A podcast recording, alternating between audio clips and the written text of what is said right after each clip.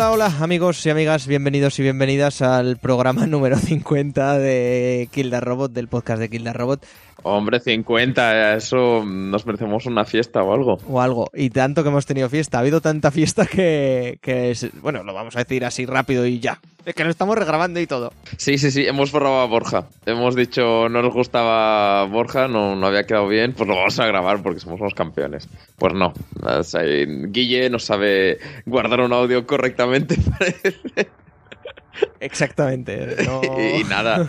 No, no, no, somos, somos exigentes. Si el audio no funciona, pues habrá que volver a grabar y ya está. Correcto, pero bueno, no, no pasa nada. En peores plazas hemos toreado. Eh, nada, sí vamos a regrabar las secciones que... que A ver, que a ver, perdido. tampoco, tampoco, a ver, eh, la última vez que, que grabamos lo que se ha perdido éramos tres personas y ahora somos dos. Tampoco hay un cambio brutal eso de que se Eh, haya perdido. sí, sí, no hemos perdido la guerra, ¿eh? No. Exactamente. Además, lo de hacer cele- celebración por todo lo alto y el especial y tal, eso ya lo guardamos para el 100. Que, de momento... ¿Cuándo toca? ¿Cuándo toca eso? ¿Cuánto es? ¿50 semanas? Pues en marzo del año que viene. Si grabamos cada semana, Más o menos. Oye, y de momento vamos cumpliendo, ¿eh? De momento cuatro semanas seguidas es un récord histórico, creo yo. Como mínimo que yo grabe cuatro semanas seguidas es un récord. Por ahí, por ahí, por ahí, por ahí. Bueno, que, que eso, que vamos con... Bueno, ya lo veréis que tenemos análisis de XCOM, tenemos análisis de, de Bravely Second en live. con otra gente, que eso está grabado, porque eso nos ha perdido. Porque Eso nos ha perdido porque pues, son cosas que pasan. Y las noticias tenemos también y, bueno, más cosas. Que se, se ha, per- se ha perdido cachos, pero decimos, oye, para hacerlo mal, lo hacemos bien y... Hombre, pues ya, eh, si no iba a ser un poco en plan. Bueno, vamos a hablar de Dark Souls y de repente hablar de PlayStation 4. Correcto. Sido algo, algo así, un salto generacional. No, no, no, no cuadra, no cuadra. Así que eso. Sergi quedas presentado, yo soy Guillermo, quedo también presentado. Ya nos conocéis qué mierdas estoy diciendo, así que vamos a empezar.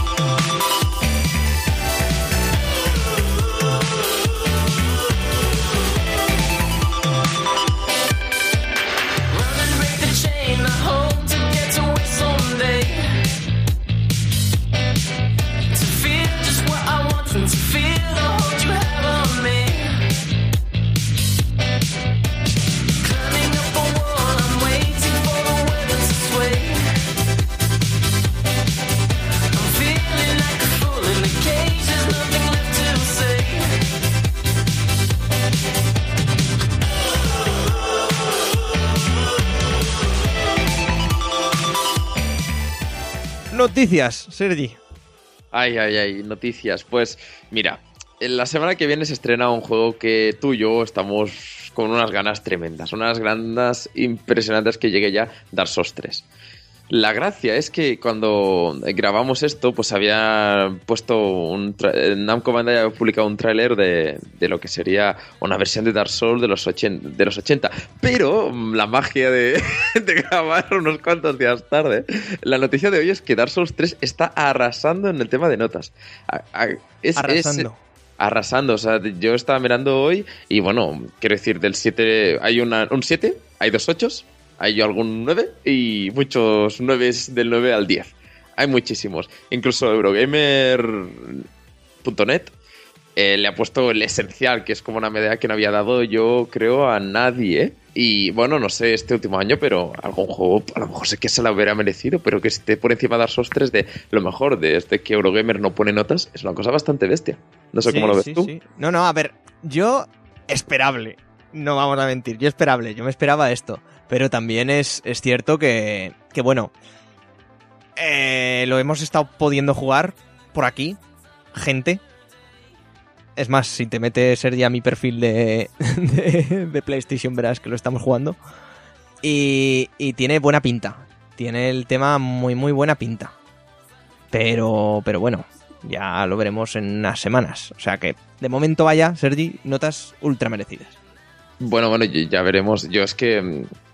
Tú hasta que no Esperando. lo compré yo en PC, no, no, no. Bueno, a ver, si, si no vas a comprar tú, al final lo voy a, comprar- a comprar yo porque vaya tela. Pero, pero bueno, no se está mirando ahora eh, Eurogamer, ¿no? Tiene, por ejemplo, Nuclear Throne, ¿no? Pues hablamos de Nuclear Throne y tiene una medalleta que pone, pues, Essential, pues, pues Dark Souls tiene la misma. Entonces, me han mentido, Guille, Guille, me han mentido. Esto no es la primera vez que lo pone. Ah, bueno, pues la segunda, pero bueno, está ahí ahí. No, no, bueno, lo han puesto al XCOM 2, por ejemplo, que hoy hablaréis vosotros. Sí, Pero bueno, eh, entonces retiro lo dicho, retiro lo dicho, suerte que he contrastado información un poco tarde, pero la no pasa nada, no pasa nada. Con- contrastada queda. Trailers muy chulos, que es lo que comentábamos la semana pasada, tanto el, el, el que parece un VHS de los 80 que yo quiero hacer, si empezamos a hacer vídeos por fin para YouTube, yo quiero hacer todos así, que parezcan de los 80, como si estuviéramos anunciando Masters del Universo. Así se, se ocultan todas las arrugas. Exacto. Y luego el, el, el- bueno, el, el tráiler este ilustrado, que iba a decir, así que ilustrado no, de animación. Que ya lo comentaba Borja en, en el- en la pasada grabación de este podcast 50, que, que no tienen nada que ver con Dark Souls. Ya, Vale. a mí me, me gustó más el del VHS, este Sí, que sí, se fue, es el oficial. Este también me, me hizo mucha gracia, el estilo. Bueno, si hablamos de videojuegos, el estilo. em, de Far Cry, ¿no? El, el DLC este de los, Sí, vale, ya. de los ya. 80. Ay, Blood eh, Dragon. Blue Dragon, exacto. Y luego el. Si hablamos de películas con Fury. ¿sabes? Como con Fury plus Dark Souls. Eso sería el tráiler. Y nada, pues eso. Y yo creo que. Que Dark Souls 2 tenía fallitos. Tenía fallitos y no, no era tan sorpresivo, pero seguí. Dark Souls fue un juego de culto no tanto por. por por innovar, sino por meter una cosa que, que pintaba muy bien y que las dos se mejoró jugablemente, pero la gra... ¿Cómo decirlo? Esos detalles, es... Bueno, sabemos todos cómo fue el desarrollo, ¿no? Pero que esa magia la perdió. Y si la ha recuperado y encima saltamos de generación y todo eso, bueno, es una cosa que, que pinta muy, muy bien. Además, yo creo que lo de Bloodborne se ha ido bien, ¿no? Fue como un pequeño descanso. Mm, un- Sí, bueno, un pequeño entre comillas. Supongo Sí. que lo, lo- lo- Miyazaki quizás lo usó un poco para ver un poco y, perdonadme, pero un, pl- un plan campo de pruebas jugable del Sí, un voy a cambiar, sí, voy a cambiar eh, gran parte, bueno, la jugabilidad entre comillas, que es que quitar el escudo es cambiar en gran parte la jugabilidad, Sí, básicamente. claro. claro. Y a ver qué tal funciona. Y ya hemos visto que, el, que funcionó bien. Bueno, ya lo pudisteis escuchar en el análisis que hicimos con, con Fu Olmos, que igual se pasa también en Dark Souls 3. Le hemos ya comentado, sí, sí. Y ya veis que lo han aplicado en Dark Souls 3. Me saldrá en, en, una, en un par de clases con, con varios tipos de armas, que ahora se mueven súper rápido y demás. Ya os iremos comentando.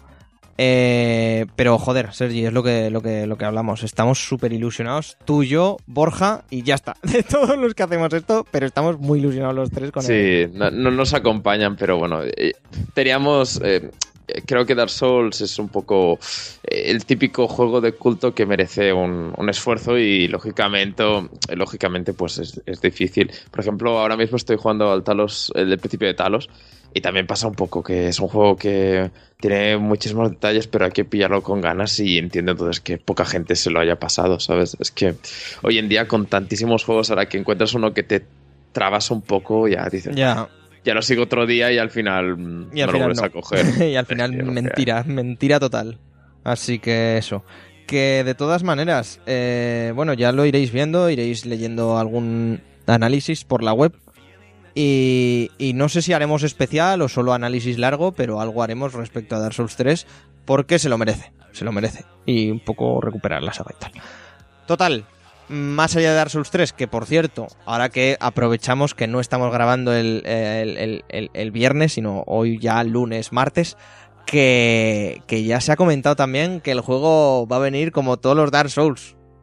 Va a venir con unos tirones y con unos bajones. Guapos, guapos. Sí. Sí, en, en la versión que estamos jugando nosotros, que es la de Play 4, hay zonas que se notan. Eh, al- a- no es la japonesa, es ya la versión, la versión oficial, vaya, la de la que va a salir el día 12. Y ahí, ahí se notan tirones, se notan tirones, sí, sí. Yo no sé, el- creo que el 2 se programó para PC, supongo que este también.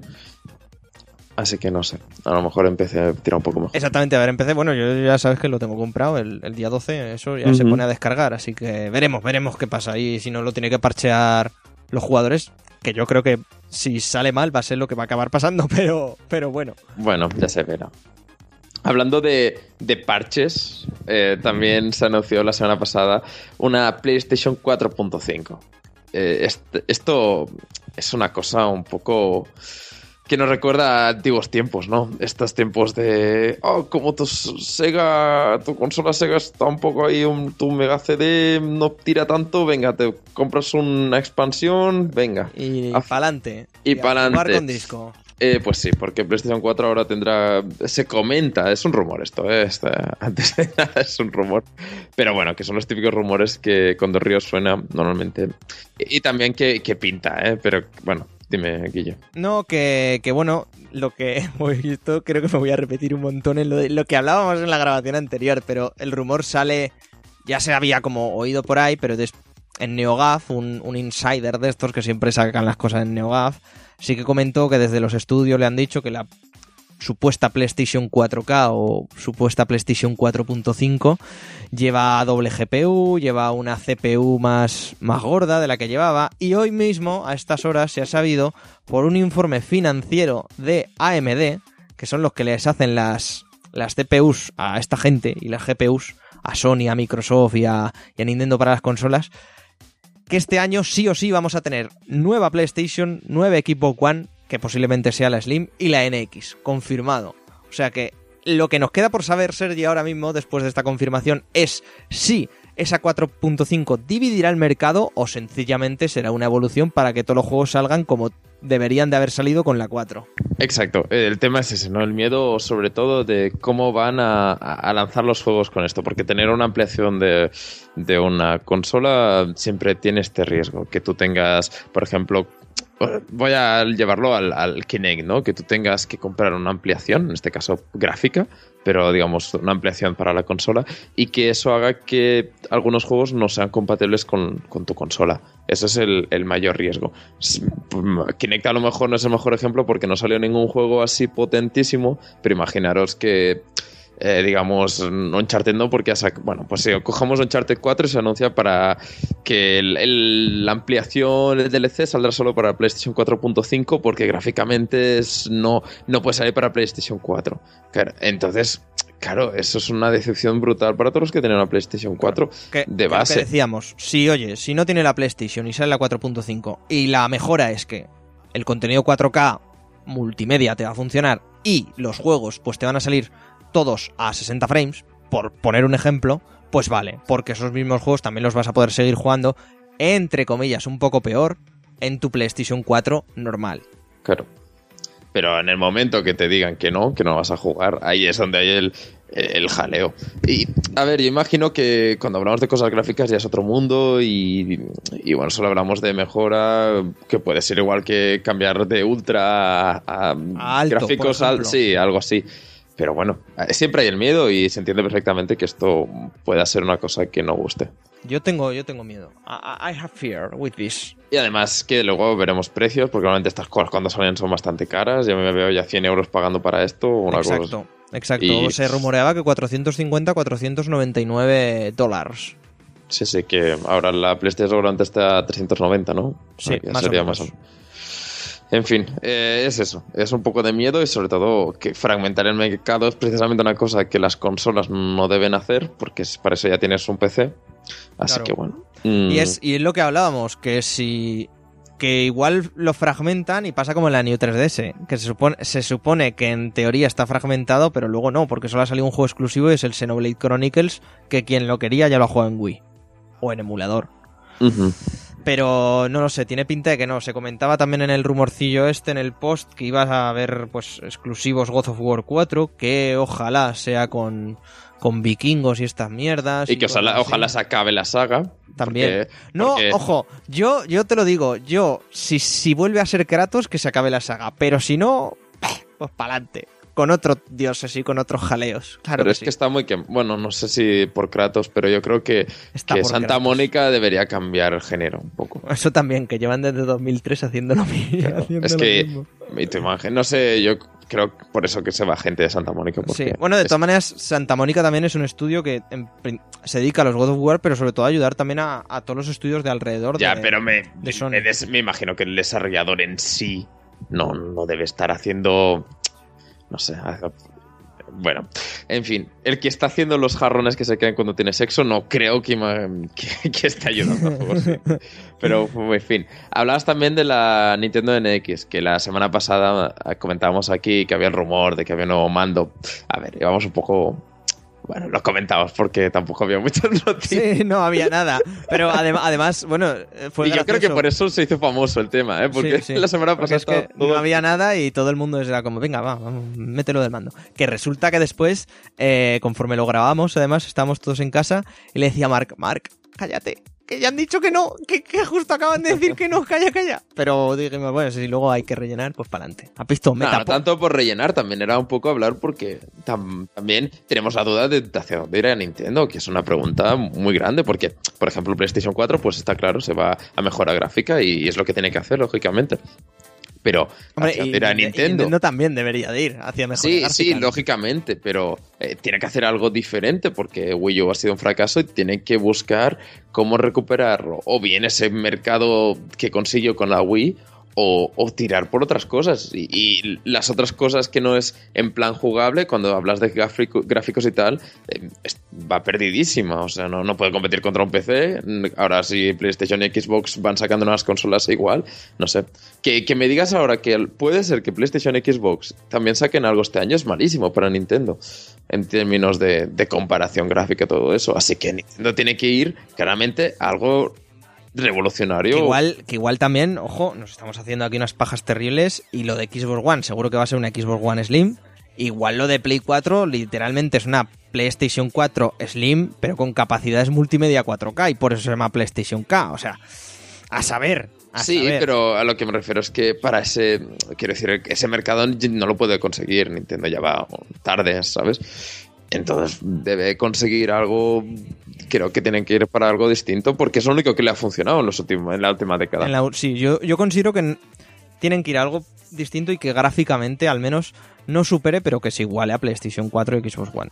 O que si no lo supera gráficamente, que saque muchísimos más juegos, ¿sabes? Porque eso de sacar. pero, el- pero es que el problema es eso, es que si no lo iguala, todas las third party le van a, le van a decir que le den por culo a Nintendo. Y esto Bueno, es así. pero- Sí, pero eso ya ha pasado, ¿no? Con Wii pasó eso. claro, claro. que y le dieron por culo, pero luego cuando- Sí, no claro. sé, no sé. A ver, lógicamente Nintendo tiene un- unos talentazos brutales ahí dentro y supongo que habrán aprendido los errores. Mira, PlayStation, PlayStation 3 tuvo muchísimos errores y en la 4 han recuperado muchísimo, bueno, han recuperado todo. todo lo que habían perdido contra Xbox One lo han recuperado. Xbox en general lo han recuperado ahora con, contra la One. Así que Y de todas maneras, siguiendo con, con la Wii U, te interrumpo totalmente, ya salió además la semana pasada que el, el Nikkei, el periódico económico japonés, que prácticamente filtra estas cosas y suele acertar, porque también filtró lo de Konami, el follón Kojima, y bueno, dijo que la Wii U este año se dejaba de fabricar, forever. O sea, ya este año eso, salió Nintendo a decir, no, no, no, no, que, que no, hombre, que no, que no, pero, pero de, de aquella manera. Así que tiene pinta que Nintendo va a apostar todo a NX y Wii U, pues, a la capítulo cerrado Bueno, es y que otra cosa. en Nintendo ahora mismo tiene tres frentes abiertos porque estamos hablando de las Game Boys, bueno, las Nintendo DS y luego tenemos las eh, la, la NX, que está claro que están trabajando en ella, y luego ahora empiezan con los móviles a la vez. Entonces, sacar otra consola y seguir desarrollando para la Wii U me parece una locura. Tendrán que o sea, ahora ya Nintendo no puede permitirse abrirse en más frentes. Así que lo entiendo perfectamente que digan, bueno, Wii U la dejamos de lado, nos vamos a centrar en X portátiles y móviles y ya está. Que por cierto, ¿has probado mi tomo? No, no, porque yo no tengo mis. O sea, ¿Cómo, cómo- a ver, ¿cómo, cómo, cómo? Explícate, explícate. no, yo no, yo no he tenido Wii, o sea, no he Pero eso, pero, eso da, pero eso da igual, eso te lo creas tú. Claro, claro, ya lo sé, pero que es un mundo que yo no he entrado. Tú y tú pasas de entrar, ¿no? Ahora mismo. No soy muy Nintendero, que digamos. Porque es que tenemos, tenemos a Dani, tenemos a Mark, tenemos a, a Javi, tenemos a Claudia y a Sarai. Eh, ultra comidos con esa mierda, ¿eh? O sea, súper Sí, fuerte. sí. Bueno, no serán los únicos, ¿eh? porque estamos hablando Ya, de ya. Lo ha petado muchísimo. Y Alba y Adri también. Pero es que lo gracioso es que yo me lo voy a instalar y como tengo el OnePlus One, como lleva el sistema este operativo suyo propio, que es Android customizado, pues no me deja instalarlo. Bueno, yo no me- a mí no me cabe directamente. yo, creo que, yo creo que no voy a poder jugar a ningún juego de Nintendo en móvil. Es, es, es- es gracioso y a la vez ultra frustrante. El palo de encima es gratis, no sé. No, no, no sé. Pero bueno, ha entrado bien Nintendo en. Sí, en- sí, sí, de momento eh, mi tomo a la gente le está gustando. Que va a ser la típica cosa que no es un juego de, de jugar esto, que es que a la semana ya la gente se va a olvidar porque realmente es una chorrada para reírte cuatro veces. Pero, pero oye, está bien, o sea, ya tiene un montón de descargas y demás. Así que, joder, algo es algo, vaya, algo es algo. Sí, sí, sí, bueno, también em, con Fallout Shelter también fue una, fue una ola brutal de gente jugando y luego poco a poco se ha ido perdiendo, ¿no? Pero bueno, Ujú. todo eso que tienen los juegos gratis de móvil. Correcto. Eh, más cositas, Sergi, que nos quedaron por ahí. Bueno, mm, tuvimos el evento el jueves pasado, que además podéis visitar todas las novedades que se presentaron en nuestra página web, en un artículo que hice sobre Final Fantasy XV, el Uncovered, que se hizo allí en Los Ángeles. Que, que bueno, mm, este me toca más o menos decirlo todo a mí porque sé que tú... sí, sí, yo, des- había desconectado. Fuertecito. Nada, pues presentaron varios trailers. eh, bueno, en realidad vimos un apoyo brutal por parte de Square Enix a la saga, que eso siempre está bien, que prácticamente desde el desde el 12, entre comillas, no se veía tan, tanto apoyo a la saga, porque si bien han sacado tres episodios del 13, pues tampoco ha sido mucho. El 14 fue, entre comillas, un fracaso y tuvieron que pararlo durante tres años para resucitarlo en el, en el A Realm Reborn. Final Fantasy XIV y ahora parece que este Final Fantasy XV va a salir adelante y parece que bien porque ya para empezar salió Sakaguchi y el creador de la saga salió Uematsu en vídeo tuvimos bueno tuvimos un artwork de me saldrá de Yoshita Kamano que prácticamente son la trinidad que hizo Final Fantasy y pues nos presentaron un, varios modos nuevos, ¿no? Pues más del modo de combate, más del modo de exploración, los entornos que vamos a ver.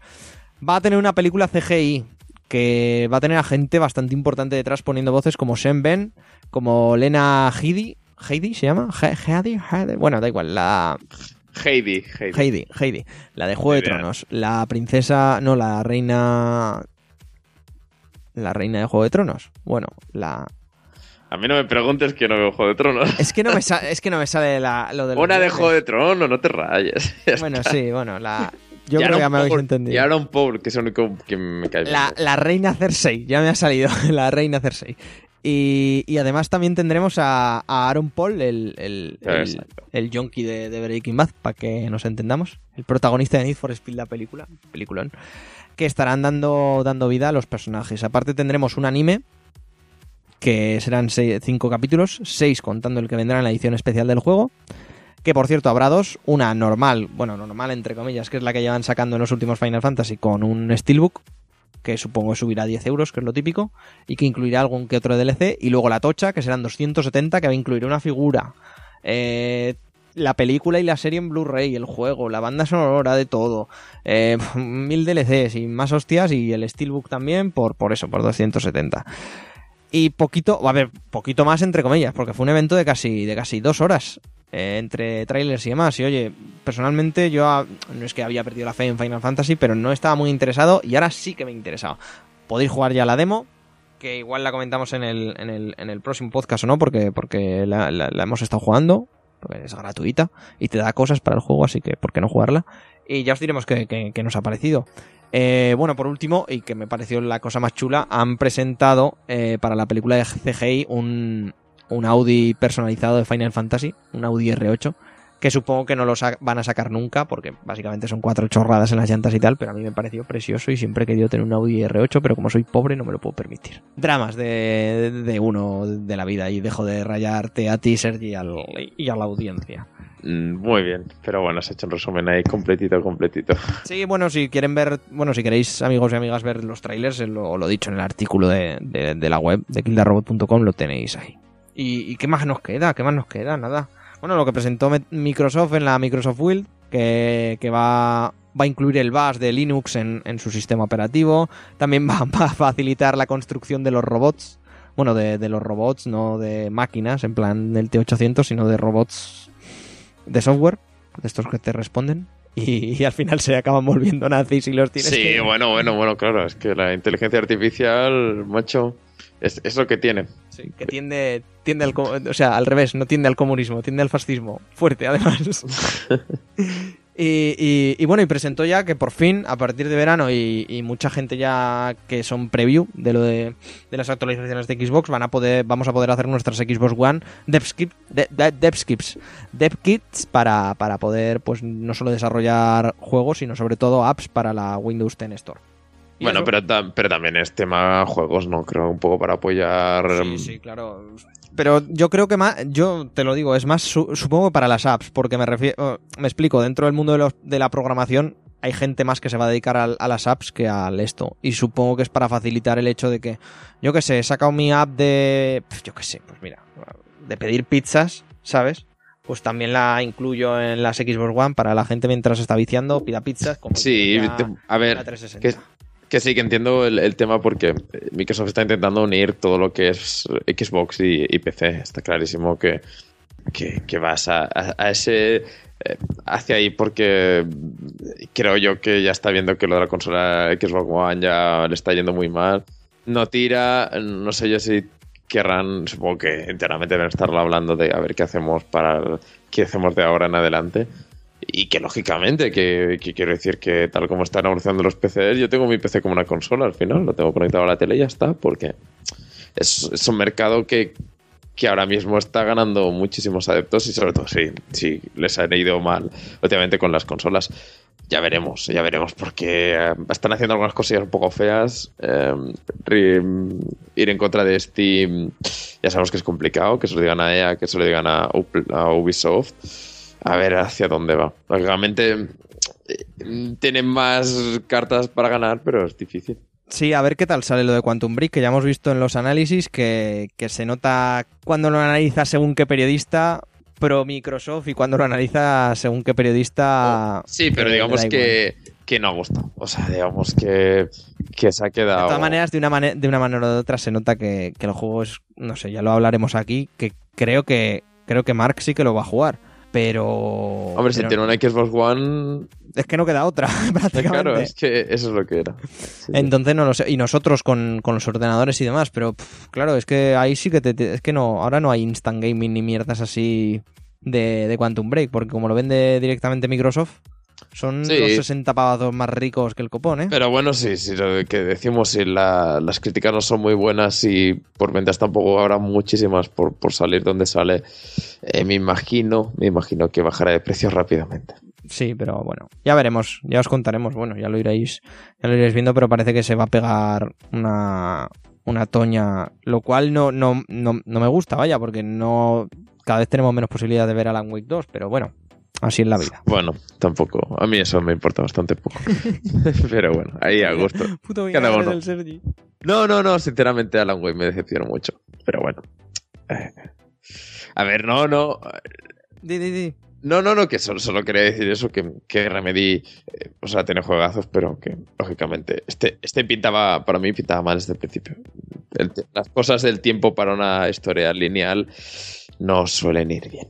Que lo del Max Payne, que llevan chupando mucho el Max Payne mucho tiempo y a ver si hacen algo bueno ya del todo 100% y no cosas ranqueantes a mitad. De todas maneras, sí, sí que está diciendo la gente que lo de la serie sí que está bien. Que, que muchas veces está mejor lo de la serie que el propio juego. Que también manda huevos el tema, ¿eh? Lo, lo dicho, ya os diremos las próximas semanas en qué se va convirtiendo todo esto. Y más o menos hasta aquí las noticias. Sí, sí, sí. Para, para, no, tener, para no tener noticias, madre mía. que yo en el podcast de esta semana también lo vamos a tener chungo, porque a ver de dónde sacamos las noticias. Pero bueno, ya cuando lleguemos a ese punto ya lo cruzaremos. Vamos, si te parece, con los análisis que ya estaban grabados y, y bueno, y básicamente pasamos directamente a, a- al extra, que, que bueno, ahora lo ve, ah, bueno, luego lo veréis. Venga, hala, al extra.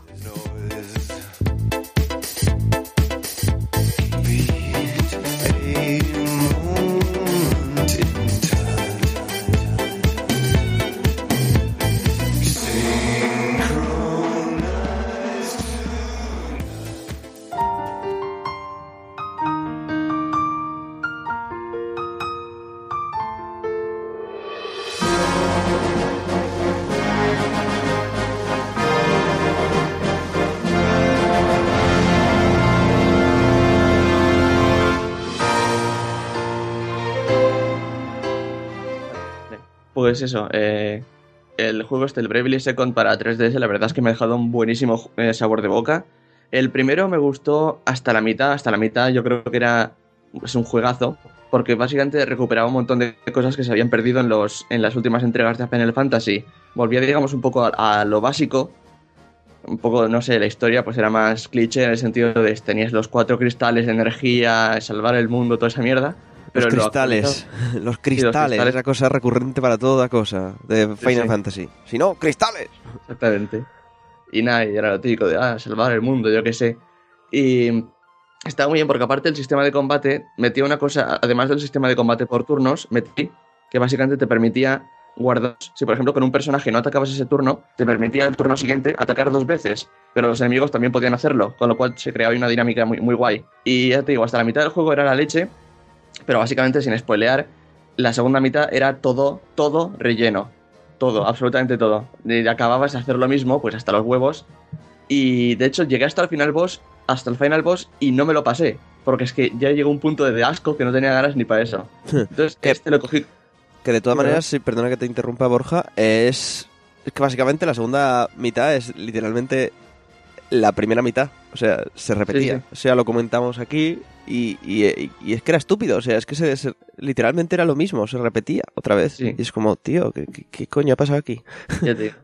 Sí, fue una, una lástima total, porque la primera mitad era muy buena, pero claro, eh, acabas odiando lo que al principio te gustaba. Eso es todavía lo que más jode del tema. Es que es básicamente que para pasarte el juego lo tienes que rejugar otra vez, pero sin rejugarlo. Es, es una cosa bastante estúpida. Pues esto, entonces el Bravely Second lo pillé con cierta con cierto eh, escepticismo y también en parte porque había oído que el compositor del, primero, que es eh, Revo, que hizo un trabajo acojonante, no iba a trabajar en, el, en este segundo juego por no sé qué temas de, de agenda, básicamente, este, tenía otros proyectos. Y la banda sonora es muy buena, entonces no sabía, entre que el primero tenía tanto relleno y no iba a tener la, la música del tipo, lo pillé con un poco de, bueno, a ver qué pasa. Eh, y bueno, me alegra decir que, aunque básicamente es casi una expansión, bueno, no una expansión, pero, o sea, hay un montón de assets, yo que sé, como el mapa, muchos enemigos, mucha música del primer, del primer juego que vuelve a aparecer. Eh, a pesar de esto, eh, corrige un montón de cosas del primero y entre ellas, por suerte, gracias a Dios, el, el tema del relleno. Y quitando eso, la verdad es que me dejó un muy buen sabor de boca. Hasta el punto que creo que es, hasta la fecha, el juego de 3DS eh, que más me ha gustado, así como en general. Y de hecho, me parece que es el mejor, el mejor RPG así clásico que ha sacado Square Enix desde Final Fantasy IX, que para mí es el, bueno, es mi favorito. Joder, es mucho decir, ¿eh? Es mucho, es mucho, es mucho decir, pero es que, no sé, esa es la sensación que me quedó, que me quedó a mí. Te- técnicamente sí que tiene relleno, pero es una- un relleno opcional totalmente. Lo ponen casi como, de hecho creo que lo hace con, con cierta malicia, como, dando- como haciendo creer al jugador que estamos haciendo, estamos haciendo lo mismo de la otra vez, solo que esta vez hay una forma de, qui- de saltárselo. No sé, es muy, muy meta, sobre todo el final. Ah, Eso, eso está bien. Eh, bueno, cuéntanos un, un poco de qué, de qué va, qué, qué, qué- qué incluye nuevo, qué incluye viejo, que... Pues eh, nuevo prácticamente son bueno los personajes y la historia y tal. Y viejo, pues ya te digo, el sistema de combate sigue. La, única, lo único que han cambiado ha sido, bueno, nuevos oficios, que en este juego, igual que en otros Final Fantasy, podías, puedes cambiar de profesión a cada personaje como quieras y hacer combos que están muy, muy rotos. Pero es parte de la magia del juego, incluso aprender a romperlo. Y, y esto, y otra cosa muy guay que tiene es que consigue que el farmeo que, y el grindear, que de todas formas no hace mucha falta, pero por si quieres, es muy, muy llevadero porque tiene botón de eso, de auto batalla y eh, cámara rápida, pero aparte, si consigues cargarte a un grupo de enemigos en un solo turno, pulsando un botón, tienes opción de, sa- de pasar directamente al siguiente combate. Y, eso te da un, mo- un modificador. Entonces, por ejemplo, si te vas a una zona con enemigos débiles, puedes, em, con un poco de suerte, hacer 5 o 6 turnos seguidos en los que te cargas a todos los bichos una vez y eso al final te, eh, te multiplica la experiencia total, con lo cual es una forma muy rápida y muy bastante entretenida de, de grindear sin que sea tan pesado como lo era en, lo en otros juegos del, del género. Luego aparte la banda sonora, aunque tiene un rollo más agresivo, por así decirlo, es menos eh, sí, tiene como menos composición melódica y es más, no sé, no heavy metal, pero sabes, al principio no me convencía, pero la, verdad es que tiene temas muy buenos y al final le coges, le pillas el tranquillo. Simplemente no es, no es el mismo estilo que el del primer juego, pero sigue molando. Y de todas formas, hay mucha música del primer juego, así que es un poco lo mejor de, de ambos mundos. Eso está, eso está bien, Sí. joder, eso está bien. Y la historia, bueno, no sé si habéis, si habéis jugado al primero, pues prácticamente todos los personajes del primero aparecen, más, más algunos nuevos. Y el grupo, en el grupo tienes dos personajes del juego original y dos nuevos que la verdad es que, no sé, les coges cariño rápidamente. No es, no es, no es un esto. O sea, sí que hay alguno pues, que, ¿sabes? Se echa de menos porque eran personajes muy buenos, o sustitutos decentes en, en, este juego. Y además uno de los de uno de ellos es Edea, que para que era la primera, la, me- la mejor del primer juego, y ella sigue aquí, con lo cual a mí me vale. De todas maneras, eh, pregunta que igual se está haciendo la gente, o, o igual no, no lo sé. Em, tengo una 3DS, pero no tengo el primero. Me lanza por este, además es que, claro, hay mucha gente que, que no sé si Nintendo no le ha dado mucho el platillo, pero que aún cree que no ha salido aquí. Ya, es que aquí tardó, un año entero en salir. Eso por parte de Nintendo me parece fatal. Sobre todo porque, vale, no, no voy a spoilear nada del final, obviamente, pero hay cosas del final que si hubiesen salido antes, o sea, antes aquí, yo creo que habrían tenido más, más bombo. No sé cómo, no sé, no puedo dar más detalles sin, sin meterme en tema de spoilers, pero es una pena que, hayan tardado tanto en sacarlo y que le, hayan dado tanta poca publicidad. Porque ya te digo, para mí me parece de los juegos así más sólidos que han sacado para, para la consola. Y en cuanto a si deberían jugar al primero, eh, ayuda porque muchos de los personajes, como ya digo, eh, vuelven a aparecer y es una continuación bastante directa. Pero al mismo tiempo, al principio del juego, eh, te hacen un resumen de la historia. Y es que, no sé, yo no puedo recomendar Bravely Default. Podré- puedo recomendar la primera mitad del juego, pero es que la segunda es algo tan tedioso, que a no ser que de verdad te coges el tiempo, o sea, tengas el tiempo de decir, venga, voy a jugarlo por, por obligación para poder pillar todo del segundo. Yo creo que si juegas directamente al segundo, con, con, la, con el resumen que te hacen del primer juego al principio y un poco el contexto, no, no, pues, no tienes mucho problema en seguir la historia. Ya, o sea que encima te hacen al principio resumen, que no Sí, necesitas... Lo que pasa es que, ¿sabes? Lo típico que te aparece un personaje secundario que aparecía en el primer juego como de pasada, de, hey, ¿te acuerdas de tal? ¿Te acuerdas de cuál? Y, Ah, ya. Pero ya te digo, por lo demás, eh, no hay mucho problema. Pues eso está bien, eso está bien. Bueno, ya nos comentas que sigue el combate por turnos, sigue... mm, es que, claro, hay- esto es un análisis entre comillas difícil porque te lo pules muy rápido, porque no hay no hay mucho de lo que hablar, como quien dice, por el, por el hecho de que es prácticamente más de lo mismo. Sí, es más de lo mismo, pero más de lo mismo con mejoras, cambiándole lo que no funciona. Muchos de los, eh, de los malos del primer juego siguen sali- eh, saliendo otra vez, con lo cual no sé, les da un poco más de profundidad y todo eso. Y, y ya te digo, entonces tienes los... Bueno, para que la gente que no, sep- que no lo sepa, en este juego los, los oficios o los trabajos los consigues venciendo a los malos y cada malo pues tiene un oficio, que sé, está el mago negro, está em, el caballero y todo esto y cada vez que lo vences eh, consigues su asterisco. El asterisco es una especie de, bueno, pues como de joya que tienen con la que puedes aprender su oficio. Y aparte de los, de los viejos, pues meten profesiones, profesiones nuevas, que están como el, el chef, que básicamente crea como, como, eh, como el alquimista, creo que se llamaba, del anterior juego, pues crea como, eh, sí, eh, postres, básicamente para tirárselo a los enemigos y hacerles debuff y buff a tus compañeros. Hay uno que se llama Gatomante, que la verdad es que no, no usé nunca ese oficio, pero tiene que ver con gatos, kawaiis y todo eso, y usarlos para aprender habilidades del enemigo. No sé, cosas muy locas, pero que o sea, están muy en, bien. en vez de mago, en vez de mago azul de toda la vida, es un, un señor vestido de gato. Sí, para que sea más kawaii de Sune. Pues eso es maravilloso. eso es maravilloso, hombre. Bien, bien, pues, pues no sé si. Claro, yo no hago el análisis, así que si tú crees que hasta aquí ya está y recomendamos como tal el juego a la gente que pueda comprárselo.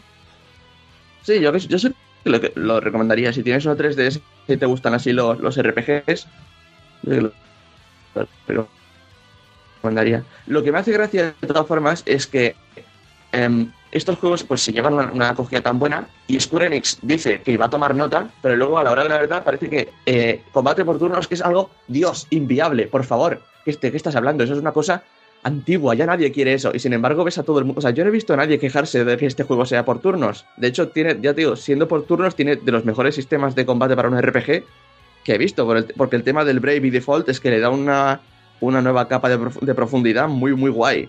Y sin embargo, no sé, si- ojalá se animasen a, a, usar, a hacer eso, a llevar eso en los Final Fantasy de consola, en lugar de, no sé, del híbrido este de Kingdom Hearts. Pero bueno, sí, es opinión personal. Claro, a saber, de todas maneras, al fin y al cabo esto va más dirigido a, a nosotros, entre comillas, a, a los que les gusta el tema, el tema juegos JRPG de siempre. Ya. Porque ahora igual a los chavalitos de ahora les pones una cosa de estas y, y igual les da un... Igual se quedan muñequitos. ¿Eh? Hombre, no Eh, sé, los chavalitos de hoy en día están que lo petan con Minecraft, que es un juego con gráficos de... Ya, ya, bueno, pero uf, no sé. Los chavalitos de hoy en día es para... Es para... Para echárselos a la cara. No lo sé, no lo sé. Qué viejo me siento diciendo eso. Dios mío. Pues nada, Borja, eh, que se vuelva... Bueno, ahora vamos a ir con, con XCOM, que tú y Serdi pues también nos volvéis a ir y luego, luego volvemos con más cosas.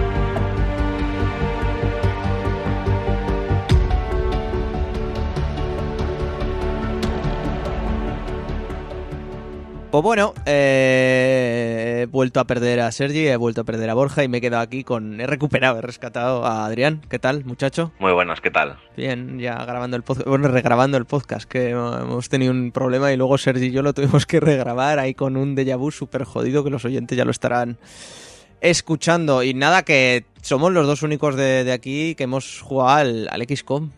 Somos los únicos que, que son personas de bien y que son jugadores hardcore. Y, y de PC. Somos PC, gordos asquerosos de mierda. Exactamente, de si no, no eres un auténtico jugador de PC hasta que no juegas XCOM unas cuantas horas como mínimo. En hardcore, exacto. Que, que bueno, eso, XCOM 2, uno de los pelotazos de este primer trimestre de, del año. Lo que pasa que, claro, como solo ha sido exclusivo de PC, pues ha ido un poco por lo vaginis. Pero vaya, eh, así haciendo spoiler del análisis en general, un gran, gran juego. De todas maneras, ya cuéntanos, Adri, ¿de qué va XCOM 2? ¿Qué es XCOM 2? Y yo qué sé. Bueno, pues eh, XCOM 2 es un juego de estrategia por turnos. Eh, nosotros tenemos las fases de combate de nuestro pelotón de soldados. Se, se dividen en, en acciones, ¿vale? Tenemos un número de acciones por turno, podemos eh, ir moviendo nuestros soldados, colocándoles en diferentes posiciones, eh, eligiendo las posiciones de tiro y demás. Y bueno, pues básicamente es siempre un tira y afloja por estar luchando contra los aliens y estar pues intentando usar la cabeza, ¿no? Para superar situaciones en las que estamos casi siempre en desventaja tanto numérica como tecnológica. Y el, el juego directamente continúa la historia de XCOM, del primer XCOM. Son unos 20 años después, si no recuerdo mal, estábamos antes discutiéndolo. No sabemos si 20, 30, 40 o 50, pero creo que va a ser más por lo bajo. Porque controlamos directamente al, al primer comandante del, del- al comandante del primer juego, que diga. Y bueno, pues nos presenta una situación en la que los aliens ya eh, han pasado de lo que es una ofensiva completamente hostil a, digamos, eh, integrarse en la sociedad humana, ¿no? Eh, presentarse como salvadores de la humanidad, como una raza superior, más avanzada, que llega para ayudarnos y para, para conducirnos hacia el progreso, ¿no? Entonces, están los remanentes de lo que es el antiguo XCOM, que forman como una, una resistencia, ¿no? Que se opone, se opone a este nuevo sistema mundial y dice, oye, yo no me creo toda esta mandanga que me estás contando y al fin y al cabo vosotros sois la, aliens feos de toda la vida y no, no pasamos por el aro. Entonces, pues básicamente lo que tenemos es eh, que derrotar a un gobierno mundial controlado por los alienígenas. Y, y bueno, pues lo que es la premisa argumental va hasta ahí. Y, poco más. Y a partir de ahí ya, pues tenemos que, ir funcionando, porque se supone que el, el, el, el XCOM, bueno, el, el- el pelotón este, o la, la organización, vuelve a resurgir para combatir este a estos aliens encubiertos. Que no, porque no dejan de ser aliens y, los aliens sabemos que solo traman cosas malas. Exactamente.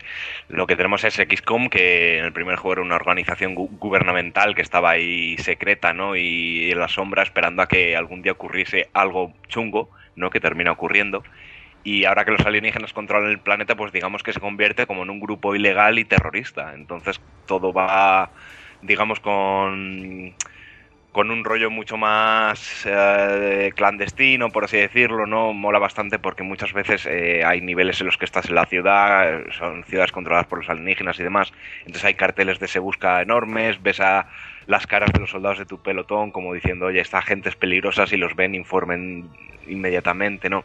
Ese tipo de detalles son nuevos, se nota que se nota que ahí han metido pues esos guiños no hacia el jugador hacia hacia los héroes con los que está acompañando todas las misiones y la verdad es que eh, sí que hace que te encariñes un poco más con los personajes y que duela más la, pérdida en el caso de que mueran, ¿no? Los XCOM siempre han tenido ese factor, ¿no? De que te encariñas con tus personajes y con tus soldados. Los vas evolucionando, los vas viendo crecer, misión tras misión. Y siempre está ahí el peligro y el miedo de la muerte. Pero es algo que en el mundo XCOM hay que asumir. Correcto, porque una de las de las peculiaridades que no se ven en muchos juegos es la, la permadeaz, la, la muerte permanente de nuestros soldadillos. Así que más vale no cogerles cariño porque van a morir y, y mucho. Exactamente. Entonces, la cosa que tenemos aquí es que, bueno, la organización ahora eh, básicamente es como una suerte de resistencia y se dedica a la, guerra de guerrillas y tiene que buscar pues focos de resistencia por todo el mundo. Entonces, vamos a tener una gran nave que al fin y al cabo va a ser nuestra nuestro centro de operaciones, nuestro centro de mando, en donde pues como en todos los XCOM podremos desarrollar nuestras armas, nuestras defensas, podremos desarrollar la propia nave para incluir módulos de más desarrollo, módulos para entrenar a los soldados, módulos para que descansen, etcétera. Eh, por esa parte no ha cambiado mucho. No, no han cambiado mucho, con la única diferencia de que esta vez eh, nuestro centro de operaciones no es fijo y es una nave que está con- continuamente en movimiento y la podemos ir trasladando a lo largo del, del mundo, ¿no? Eh, también se añade un nuevo, un nuevo elemento para este juego y es que en esta ocasión el juego va, digamos, como a contrarreloj, ¿no? Los alienígenas están trabajando en, un proyecto súper chungo de la muerte y que no sabemos muy bien hasta más avanzado el juego qué es, pero sí sabemos que se llama Proyecto Avatar y que poco a poco va avanzando y que en el caso de que se complete van a pasar cosas muy malas. Entonces siempre estamos con el agobio de intentar no solamente hacer nuestras misiones de campaña normales, sino de intentar estar continuamente retrasando los avances del proyecto Avatar. Pues ya sea atacando instalaciones, robando tecnología o información, inteligencia y demás. Siempre vamos a tener la sombra del proyecto Avatar cerniéndose sobre nosotros y, metiendo bastante presión. Sí, correcto. Entre, entre otras muchas cosas que, que acaban pasando antes o después. Pero bueno, em, básicamente el juego consiste en eso, ¿no? En ganar este, esta batalla al proyecto Avatar y conseguir básicamente echar a los aliens. El juego antes o después nos acaba dando aproximadamente unas 40 horas arriba abajo de, de juego y eso si no te enrollas demasiado. Sí, sí, sí. Porque eso otra cosa no, pero misiones secundarias, si ya en el primer XCOM de la nueva hornada, porque el primero ya sabemos que salió en los 90, había misiones secundarias a porrillo, en este ya se han venido súper arriba los amigos de Firaxis.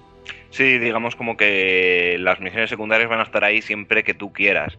O sea, mientras tú no avances en la campaña, siempre vas a poder seguir defendiendo la Tierra y vas a poder seguir eh, realizando encuentros random en los que vas a poder pues ir pillando tecnología, ir pillando materiales para, para mejorar las, las, las cosas que vayas eh, teniendo y demás. Entonces, eh, el juego va a ser tan largo que, no- que decidas no hacer campaña y no hacer las misiones que son estrictamente necesarias para, para ver el final, vas a poder seguir siempre simplemente pasando el tiempo, ¿no? Dejando que pasen los días y se te van a ir presentando situaciones eh, de combate y demás. Todo lo que tú quieras. Ay, ay, exactamente. Que bueno, eh, respecto ya al propio combate, pues es muy similar a lo que todos podéis conocer y todas podéis conocer de, de los XCOM. Lo que más cambia, aparte de nuevos tipos de unidades, de sectoides, etcétera, de aliens, es el, el hecho de que las propias clases eh, evolucionan de manera diferente. Tenemos ahora dos árboles en vez de solo uno, con muchas opciones diferentes y que nos pueden dar cosas como, yo que sé, que por ejemplo los francotiradores puedan pegar hasta tres tiros adicionales con las pistolas o... Bueno, en fin, han cambiado bastantes cosas. Aparte de que ahora también tenemos tecnología alienígena de nuestro lado. Podemos usar las propias armas o dispositivos o blindajes del- de los aliens a, nuestro favor. No solamente, bueno, tenemos, eh, digamos, la- que ahora con, con esta segunda entrega se convertirán, digamos, en ocho, porque cada, cada clase, como has dicho, se divide... Perdona, voy a empezar eso otra vez, ¿vale? Es que, Dios, estoy jodidísimo la garganta. el fumeteo. Ay, Hoy el el, fumar, el recién fumar. levantado y estar un poco constipado, todo se junta. Eh, bueno, como ibas diciendo, eh, hay cuatro clases, ¿no? Que realmente para esta entrega se dividen en ocho, porque como, como comentábamos, ¿no? Los árboles de talentos esta vez se dividen en dos, ¿no? Eh, no hay una única rama que, se, que sea para francotirador o una única rama que sea para demoliciones, ¿no? Podemos especializar a nuestras clases en diferentes cosas. Por ejemplo, la clase de demoliciones, ¿no? Tiene un árbol de talentos que se centra más en explosivos, en hacer daño con explosivos, tener más cantidad de, de granadas, de misiles y demás. Y hay otra rama, por ejemplo, que se centra más en lo que son las ametralladoras pesadas, ¿no? Estas armas Gatling que sirven para ofrecer, eh, ofrecer contención, eh, destruir coberturas, etc, etc. Entonces, realmente vamos a tener varios soldados que, aunque sean de la misma clase, los podemos buildear de formas totalmente diferentes y que adopten roles pues muy distintos en el campo de batalla. Luego también me he fijado, ¿no? Con respecto a las clases y, y el primer juego, que la clase de Siónico, que eran estos soldados que tenían poderes psíquicos directamente sacados de los alienígenas, ha ido mucho más allá. Han querido evolucionar la clase, la han querido hacer más rica, vamos a tener muchos más poderes. También va a ser una clase que va a costar más desarrollar. Si queremos entrenar a un soldado significa vamos a tener que estar varios días sin él en combate. Imaginaos que es mm, una pieza clave de nuestro roster de soldados que solemos llevar todas las misiones.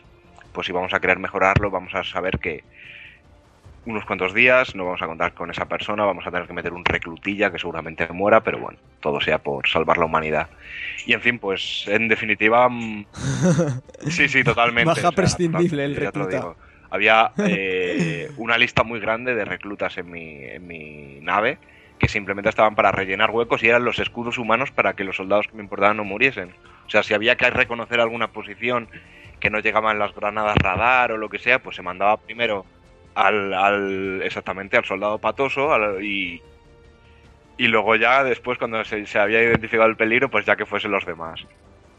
Entonces, sí, sí, pues eso. eh, lo que es la clase psiónica, sobre todo, ha dado un salto tremendo y tiene ahora habilidades eh, espectaculares y, muy chulas. Además, hay como una clase extra oculta semi-spoiler que vamos a dejar un poco en el tintero para que descubráis vosotros, los que no habéis jugado, pero, pero hay otra clase más que, que descubriréis cuando, cuando avancéis en el juego. Bastante chula. En realidad es gente que va con dos penes gigantes de plástico pegando a, lo- a los aliens y Correcto, los traumatiza y... Ya Guille ha, ha reventado la sorpresa, pero sí, eran los penes gigantes. Que también es el arma que están construyendo los aliens. Correcto. Avatar, para que lo sepáis ya, eso es un dildo enorme, ¿no? Que va a aplastar. Como concepto a mí, lo siento, pero, me parece maravilloso, ¿eh? O sea, sí de claro te lo digo. Pero bueno, y hasta aquí más o menos XCOM 2. A ver, eh, sí que es verdad que tampoco nos hemos explayado mucho o demasiado, pero es que claro, es que es básicamente más y mejor de, de lo que nos pudo ofrecer el primer XCOM. Entonces, poquito más hay que, hay que decir, ¿no, Adri? No, no creo que Sí, nada. yo, bueno, eh, creo que también merece la pena comentar eh, algunos problemillas de rendimiento que tiene, sorprendentemente. Eh, a, día de hoy, en abril, no sé cómo estará el juego, pero sí que es verdad que mm, desde su lanzamiento, un mes después y tal, que quizás es el tiempo en el que lo jugué, eh, estaba dando algunos problemas de rendimiento, ¿no? Además es algo que sorprendía porque es un lanzamiento que solo, solo ha sido para PC, no, no ha sido un port de consola ni nada, Pero el caso es que alguna gente con ordenadores muy potentes y demás les costaba bastante mo- moverlo en ultra a 60 FPS, teniendo en cuenta también que es un juego sencillo gráficamente y demás, entonces no, no sabemos muy bien qué ha pasado ahí. También es verdad, ¿no? Que, que al ser un juego de estrategia por turnos, aunque el juego te vaya a 30 o 40 FPS, no te va a afectar realmente a la jugabilidad. Entonces, bueno, es algo que se le puede medio perdonar, ¿no? Sí. Hombre, siempre es, siempre es molesto, siempre va a ser molesto, pero dentro de lo que cabe tampoco es una, una ofensa extremadamente terrible. Correcto. Pero bueno, y, y poco más. A mí, a mí en principio, o no lo noté yo, no me dio mm, mucho problema per se. Pero vamos, no... Problema- yo- problemas daba, sí que se notificó que problemas, problemas daba el, el, el jueguecillo. Así Yo, cumpliendo los requisitos mínimos de sobra, eh, creo que corría el juego en medio y a unos 40 FPS o así, cosa que no es normal, ¿no? Porque teniendo en cuenta que, que muchos otros juegos más potentes los puedo correr a, a más calidad gráfica y con unos FPS constantes a 60, no tenía mucho sentido. Pero bueno, que tratándose del juego que es, pues tampoco termina de importar. Lo que pasa es que, pues, oye, sería ideal que fuese perfecto. Exacto. Pero si fuese perfecto, pues lo diríamos y no pasa nada. Total, que hasta aquí un poco, si no tienen nada más que decir de XCOM 2, ¿no? Porque que, que se me ocurra no hay, no hay mucho más. Nada, realmente es más una experiencia. Es una experiencia que hay que experimentar por uno mismo porque es algo muy, muy intenso. Exactamente, o sea que si tenéis un ordenador y además tampoco demasiado tocho, tira por lo general en, en prácticamente la gran mayoría de PCs actuales, eh, os recomendamos el, el- el darle al, al XCOM, al juego este de estrategia, que seguro que, que os gustará. Muy recomendado. Y nada, Adri, hasta el próximo podcast, que tú ya te vas. Sí, yo ya me tengo que ir, chicos, así que nada, un placer como siempre. Y nada, nos vemos el próximo día. Bomba de humo ninja y, y hasta, y hasta el próximo.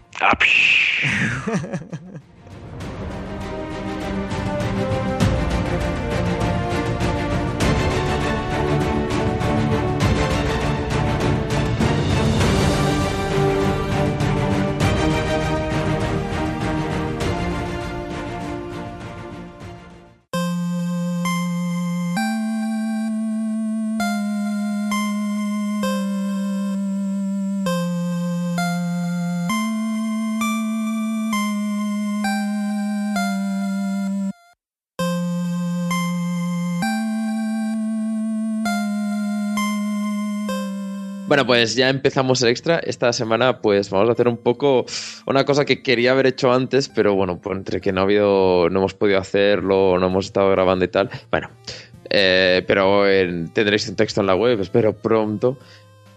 Y nada, que básicamente me gustaría hablar de lo que fueron los juegos indies del 2015, que yo personalmente jugué a todo lo que pude y Guille a lo que le venía en gana. A, a lo que me venía en gana, correcto. Pero bueno, digamos que fue un año bastante chulo, sobre todo comparado con los AAA, porque AAA, pues la mayoría fueron excepciones, ¿no? Ya lo ya comentamos el año el programa pasado. Pero bueno, me gustaría hablar de, de estos juegos más, más interesantes, por si acaso alguno de vosotros no lo ha jugado, y si lo habéis jugado, pues para recuperar esos grandes recuerdos. Y yo tengo como una listita de como de top 5 para mí, pero antes de eso me gustaría hablar, pues, de juegos que, que hemos ido jugando, así como menciones especiales en general. Y, y no sé, yo por ejemplo tenía por aquí el Bro Force, que creo que tú, Guille, le has dado un poquillo. Yo también le he dado un poquillo. Sí. Sí, Broforce, que, que es un early access, ya yo creo que, que más que menos sabe de lo que es. eh, ha estado por rondando, yo que sé, dos años a lo mejor. Y ya, Sí, ya. Año, año y medio. Además, hace poco salió también en el Plus, así que quien no lo haya jugado ya es un poco de delito.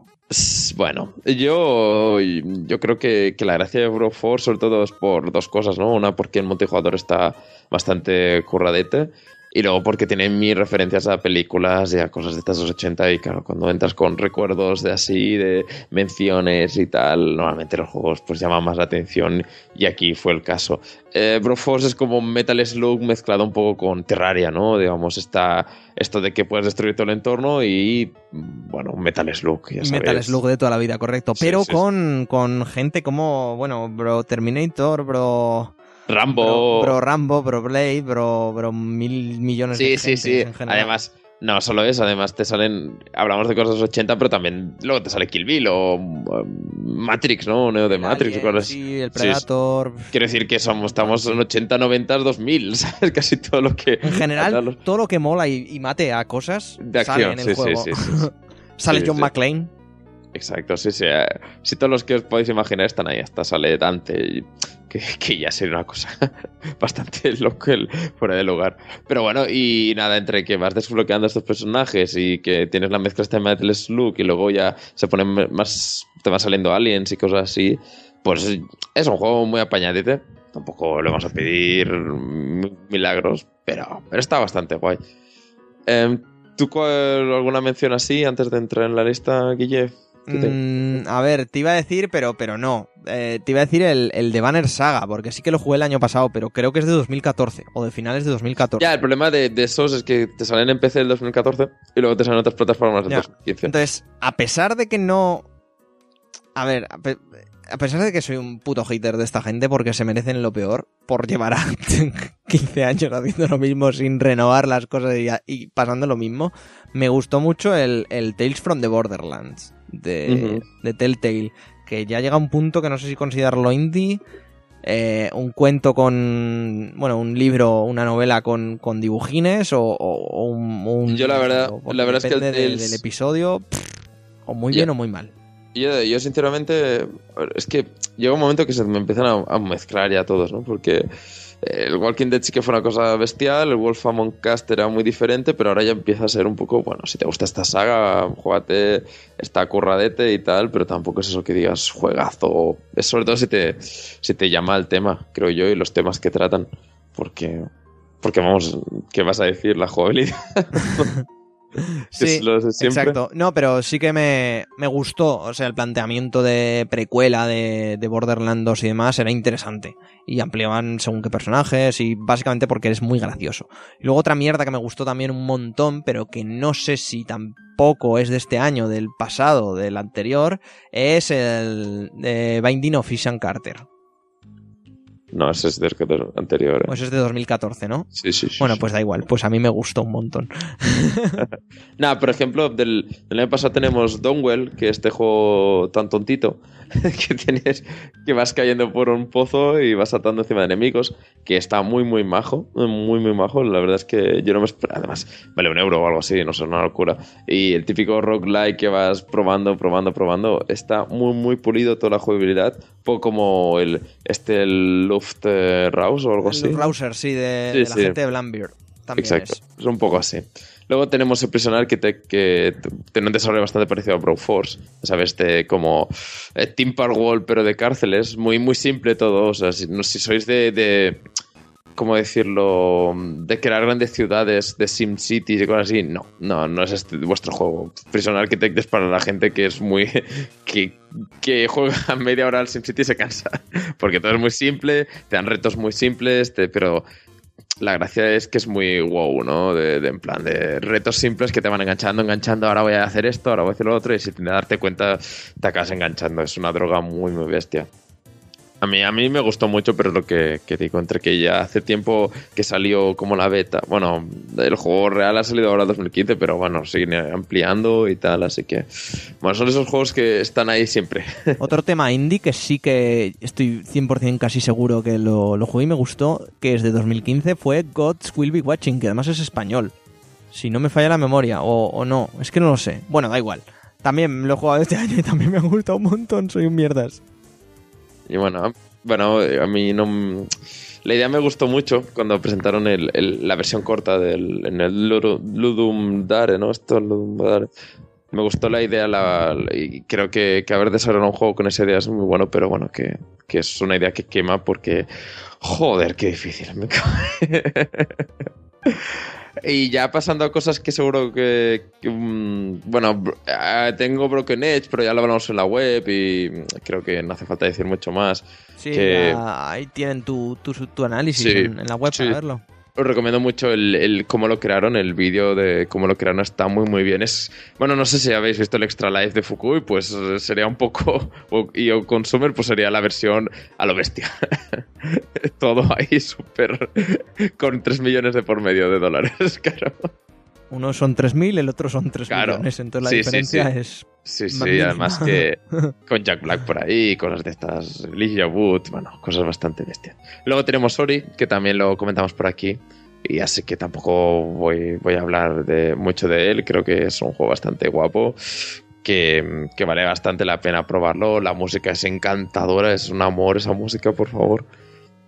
Y nada, que como ya lo hablamos aquí también voy a ir un poco por encima. Voy a entrar ya ahora sí en el- lo que sería lo mejor para mí del año. Por cierto, el que sí que estás jugando y el Long Dark, pero este como no está acabado. Sí, es que el de Long Dark eh, lleva un proceso bastante largo. Creo que, el, si no me falla la memoria, el Kickstarter salió... Bueno, Kickstarter. Sí, sí, Kickstarter o, o similar. Crowdfunding salió a finales de 2013, principios de 2014. El juego yo recuerdo que además lo hablamos como muy por encima por aquí Claudia y yo. Y tenéis también texto en la web. Eh, lo hablamos a finales de 2014. Y este 2015 sí que ha empezado a evolucionar. Han ampliado modos, han ampliado... Hoy han dicho que ¿Todo? están aún con la idea de la historia, que lo están desarrollando, que no está parado. Exactamente, que, que en principio debería de salir a- a- en verano más o menos. Pero, Pero- a- pero- pero a saber. Otro, otro que lleva parado desde, desde principios de 2015, y ya te dejo, es Kentucky Road Zero. Sí, sí, sí. Que parece ser que capítulo 4 asoma por el horizonte, pero ¡puf! Anda que no nos Ya. está costando. Ya, ya, ya. Mm, No sé, ya se verá. Mm, Yo es el típico juego que voy dejando hasta que salga y que a este ritmo no lo voy a jugar Y- y En nunca. 2018 más o menos, pues lo podrá jugar entero. Vaya tela. En fin, entrando ya en, para mí, lo mejor del año, empezaríamos con Her Story, que mm, ya hablamos, ya hablé de él un poco la semana pasada, pero bueno, Her Story, como sabéis, tú tienes un, eres un policía, estás mirando un- una base de datos con vídeos de una señora que parece saber bastante, tiene la gra- y mm, yo creo que la gracia de Her Story es que pone mm, las bases de una manera de jugable, una mecánica jugable que pinta muy bien, porque es una manera narrativa muy interesante de, en base de buscar palabras y conseguir resolver un misterio. Porque, como me comentaba mi amigo Tony, por ejemplo, me decía, es que cuando tú te pones a mirar juegos de detectives, hay pocos que tú puedas eh, em, realmente decir para dónde quieres ir. Tenemos, cuando piensas en juegos de detectives, yo siempre acabo pensan- pensando en Phoenix Wright, que está todo súper lineal. Acabas pensando en qué, qué juegos de detectives realmente tú piensas en- Tienes los, los Sherlock Holmes estos para PC, que no están mal, pero... Sí, pero estamos en lo mismo, que- lineal, exacto. que cuando encuentras la prueba ya se ha acabado el juego, ¿no? el, No es- el, el. Noir. Eleanor, sí, claro, estaba pensando en los T6 estos típicos, ¿no? De aventura gráfica que vas buscando cosas y las unes y tal. Pero no estamos, no, no tenemos este tipo de juego donde tú te sientas partícipe y, y el creador del juego pues quería un poco así, ¿no? Decir, bueno, eh, estos interrogatorios que como no puedes realmente improvisar, pero que que las preguntas las pongas tú, en este, palabra son- en este punto son palabras de momento, pero es una base muy guapa eso de decir, bueno, eh, voy a preguntarte por el color rojo y a ver qué me puedes decir del color rojo, ¿no? Pues una cosa muy sencilla, pero que claro, que si el rojo significa sangre, ¿no? O sea, hay un vídeo que habla de sangre, pues a lo mejor te, te dice algo importante. Y así va el juego. Y además como la, la historia es un poco mm, rebuscada, ¿no? Eh, o sea, lo que ha pasado, lo que Un, quiere un resolver... poco solo, solo un Bueno, poco. sí, sí, sí. Es muy rebuscada, pero bueno, eh, tampoco estamos hablando aquí. tampoco estamos hablando aquí de una cosa que no. De, lo que significa braid, ¿no? Por decirte algo. No, no estamos hablando de eso. Lo que pasa que sí que hay ciertas cosas abiertas que, que bueno, pues, pues nada, te dan que pensar. Pero bueno, eh, queda bastante claro eh, el tema. Lo único que, bueno, eh, dentro de lo, que he rebuscado, aún lo puedes rebuscar más y más si quieres. Sí, eso sí. Y nada, y creo que, que es una idea muy buena y, y nada, y a mí me sorprendió mucho, me enganché bastante porque el juego tiene eh, esas, ¿sabes? El, típico momento de que, mm, que estás muy fijado en una cosa, para un lado de repente te sorprende el juego porque eh, em, rompe un poco la pared, ¿no? Esa Sí. cuarta pared y entonces te, te- te rompe mucho. Pero bueno, aparte de eso, un juego que, bueno, dos horitas, tres horitas lo tienes acabado, así que, que bueno, yo creo que es un juego que vale mucho la pena para, para una tarde. O dos tardes. Me hace gracia lo de. Vale mucho la pena. Para una tarde y ya. No, no, me, me refiero a que es el típico juego de historia que, que cuenta los detalles y que cortarlo en varios trozos, pues pierde bastante la gracia. ya, ya, te entiendo, te entiendo. A mí, pues lo que te he dicho, yo lo corté del todo, yo aún no me lo he terminado, pero lo jugué y lo que, lo que vi sí que me pareció evidentemente interesante y evidentemente diferente. Porque básicamente son vídeos, entonces claro, eso quieras que no. Sí, exacto, y engancha. Em, luego, hablando de cortar y cortar en partes, tenemos Life is Strange, porque me río porque como es con cinco episodios y estas cosas, y hablábamos un poco ya de- del Telltale Games, pues esta gente eh, ha utilizado la misma fórmula, que no es, a ver, esta gente es de la de Remember Me, o sea, ha hecho un salto aquí de, de género bastante bruto, ¿eh? De género y de calidad, porque el Remember Me es un, es, es un mierdón como la copa un pino, chaval. O sea, Yo no lo, no lo he probado, pero bueno, he pues escuchado ni, ni cosas falta, ni bastante... fa- ni falta que hace. Pero bueno, Life is Strange, bueno. A ver, ¿por dónde empiezo? Porque tú, Guille, que has jugado los dos primeros episodios, de hecho creo que el primero debe estar ya casi regalado. En fin, eh, te plantean a una chica que va a una universidad, una universidad típica de, de Estados Unidos con los típicos estigmas sociales, las típicas clases sociales de la animadora, el jugador de fútbol, la hipster, que es la protagonista, el, la rebelde, que es la, la amiga de la protagonista. Cosas muy simples. Y, y encima, cuando ya dices, madre mía, esto no puede ser más tópico, te dan que la chica tiene poderes y puede viajar en el tiempo, que es como, venga, desde hasta luego. El efecto mariposa 2. Bueno, no, la efecto mariposa... Perdón, ¿eh? Pero efecto mariposa 2 es como la peor película que he visto. Pero bueno, sí, sí, sí. sí. Que estos son como los 10 primeros minutos. O sea, ahí te, te tiran todo como de golpe. ¡Pam! Ahí lo Ya, lleva ya. bailando.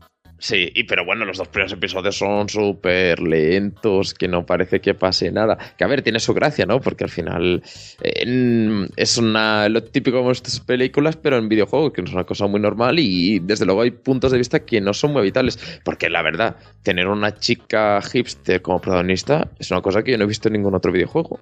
O sea, eh, quiero decir que es una cosa que hemos visto muchísimo en películas, libros y cosas así, pero, en cómics, pero en videojuegos no, no es un perfil que se coge mucho. Y, bueno, y también de ahí viene la gracia del juego, porque es un punto de vista muy diferente que te pilla y luego ya no te suelta, porque a partir del segundo capítulo, que ya pasa una cosa bastante bestia, aunque bueno, todo es un poco opción, ¿no? Siempre el juego tiene, mm, tiene ese punto telltale, ¿no? De, bueno, este va a morir o no va a morir, dependiendo de lo que hagas, aunque bueno, que al final las conclusiones son más o menos las mismas. Pero lo cierto es que tiene los puntos ahí al final del segundo capítulo, el final del cuarto es una brutalidad que te rompe totalmente de los esquemas. Es, es muy Walking Dead de eso, de dejarte con las ganas totales de, de el siguiente episodio. Y ya en el quinto episodio ya eh, se hacen lo que, bueno, no sé, parece como que ya si has llegado hasta ahí vas a aceptarlo todo y hacen unas cosas que yo no me esperaba de un juego de así. O sea, en la evolución del juego es como eh, argumentalmente se va a tintes muy, muy oscuros. Hablamos de cosas muy mal rolleras y de esos tabús que normalmente no se tratan en este tipo de juegos y por eso me gusta mucho. Y también jugablemente se va a puntos bastante no agradables. Y yo creo que, que por eso me parece una, una historia que, que llega mucho, porque eh, partes de una cosa, que un día a día normal para todo el mundo, y luego se va metiendo en unos tonos oscuros que... En unos berenjenales de, de mil pares de huevos. Sí, sí. Y bueno, y el último capítulo es un sufrimiento total, porque ya empezamos con que la chica en el segundo capítulo, cuando viaja en el tiempo, ya le empieza a sangrar la nariz, pues ya... Ya el que a mí tercero. ya eso ya no me hace gracia, pues imagínate. Cuando... Si eso ya es el segundo capítulo. Se va volviendo muy oscuro el juego y... Pero, pero vale mucho, mucho, mucho la pena. ¿eh? Yo, yo... Aquí, si el... Salón de juegos que llegan, mm, Life is Strange es uno de esos, ¿eh?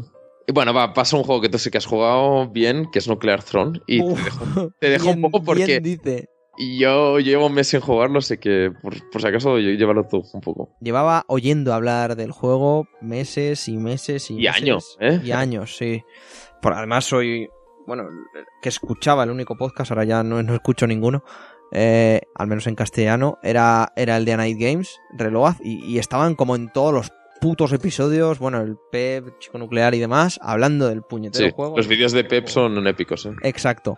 Y, Y yo diciendo, "Pf, pues algún día habrá que jugarlo. Bueno, pues este señor de aquí, Sergi, coge y nos, nos intercambiamos la cuenta y digo, tío, que tiene el Nuclear Throne. Craso error. O sea, en- igual en dos semanas le pegué 20, 20 y tantas horas y llevo ya unas 40 largas. Y es un juego hecho por, por Blambir, que son la gente que, que ha hecho los juegos estos pequeñitos de Luftrausers, ha hecho el de... El phishing. Sup- el, eh, sí, el Super. el- bueno, el Super Crate Box también y el, y el Ridiculous Fishing. Que es un juego. Bueno, son juegos muy, simpli, muy simples, pero que enganchan mucho. Pues este. eh, es que no sé cómo definirlo. Estoy ahí. No sé. No sé, no sé cómo, cómo, cómo definir el. A ver, la va a a ver.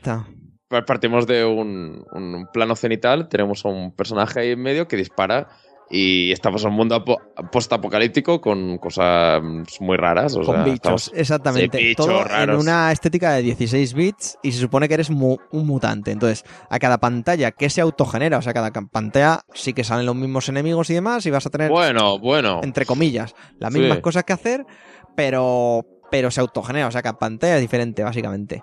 Entonces, eh, cada vez que pasas de pantalla vas ganando niveles y en los cambios de pantalla puedes eh, comprar mutaciones. Esas mutaciones te van a dar diferentes cosas o diferentes poderes o te van a aumentar los poderes que ya tienes.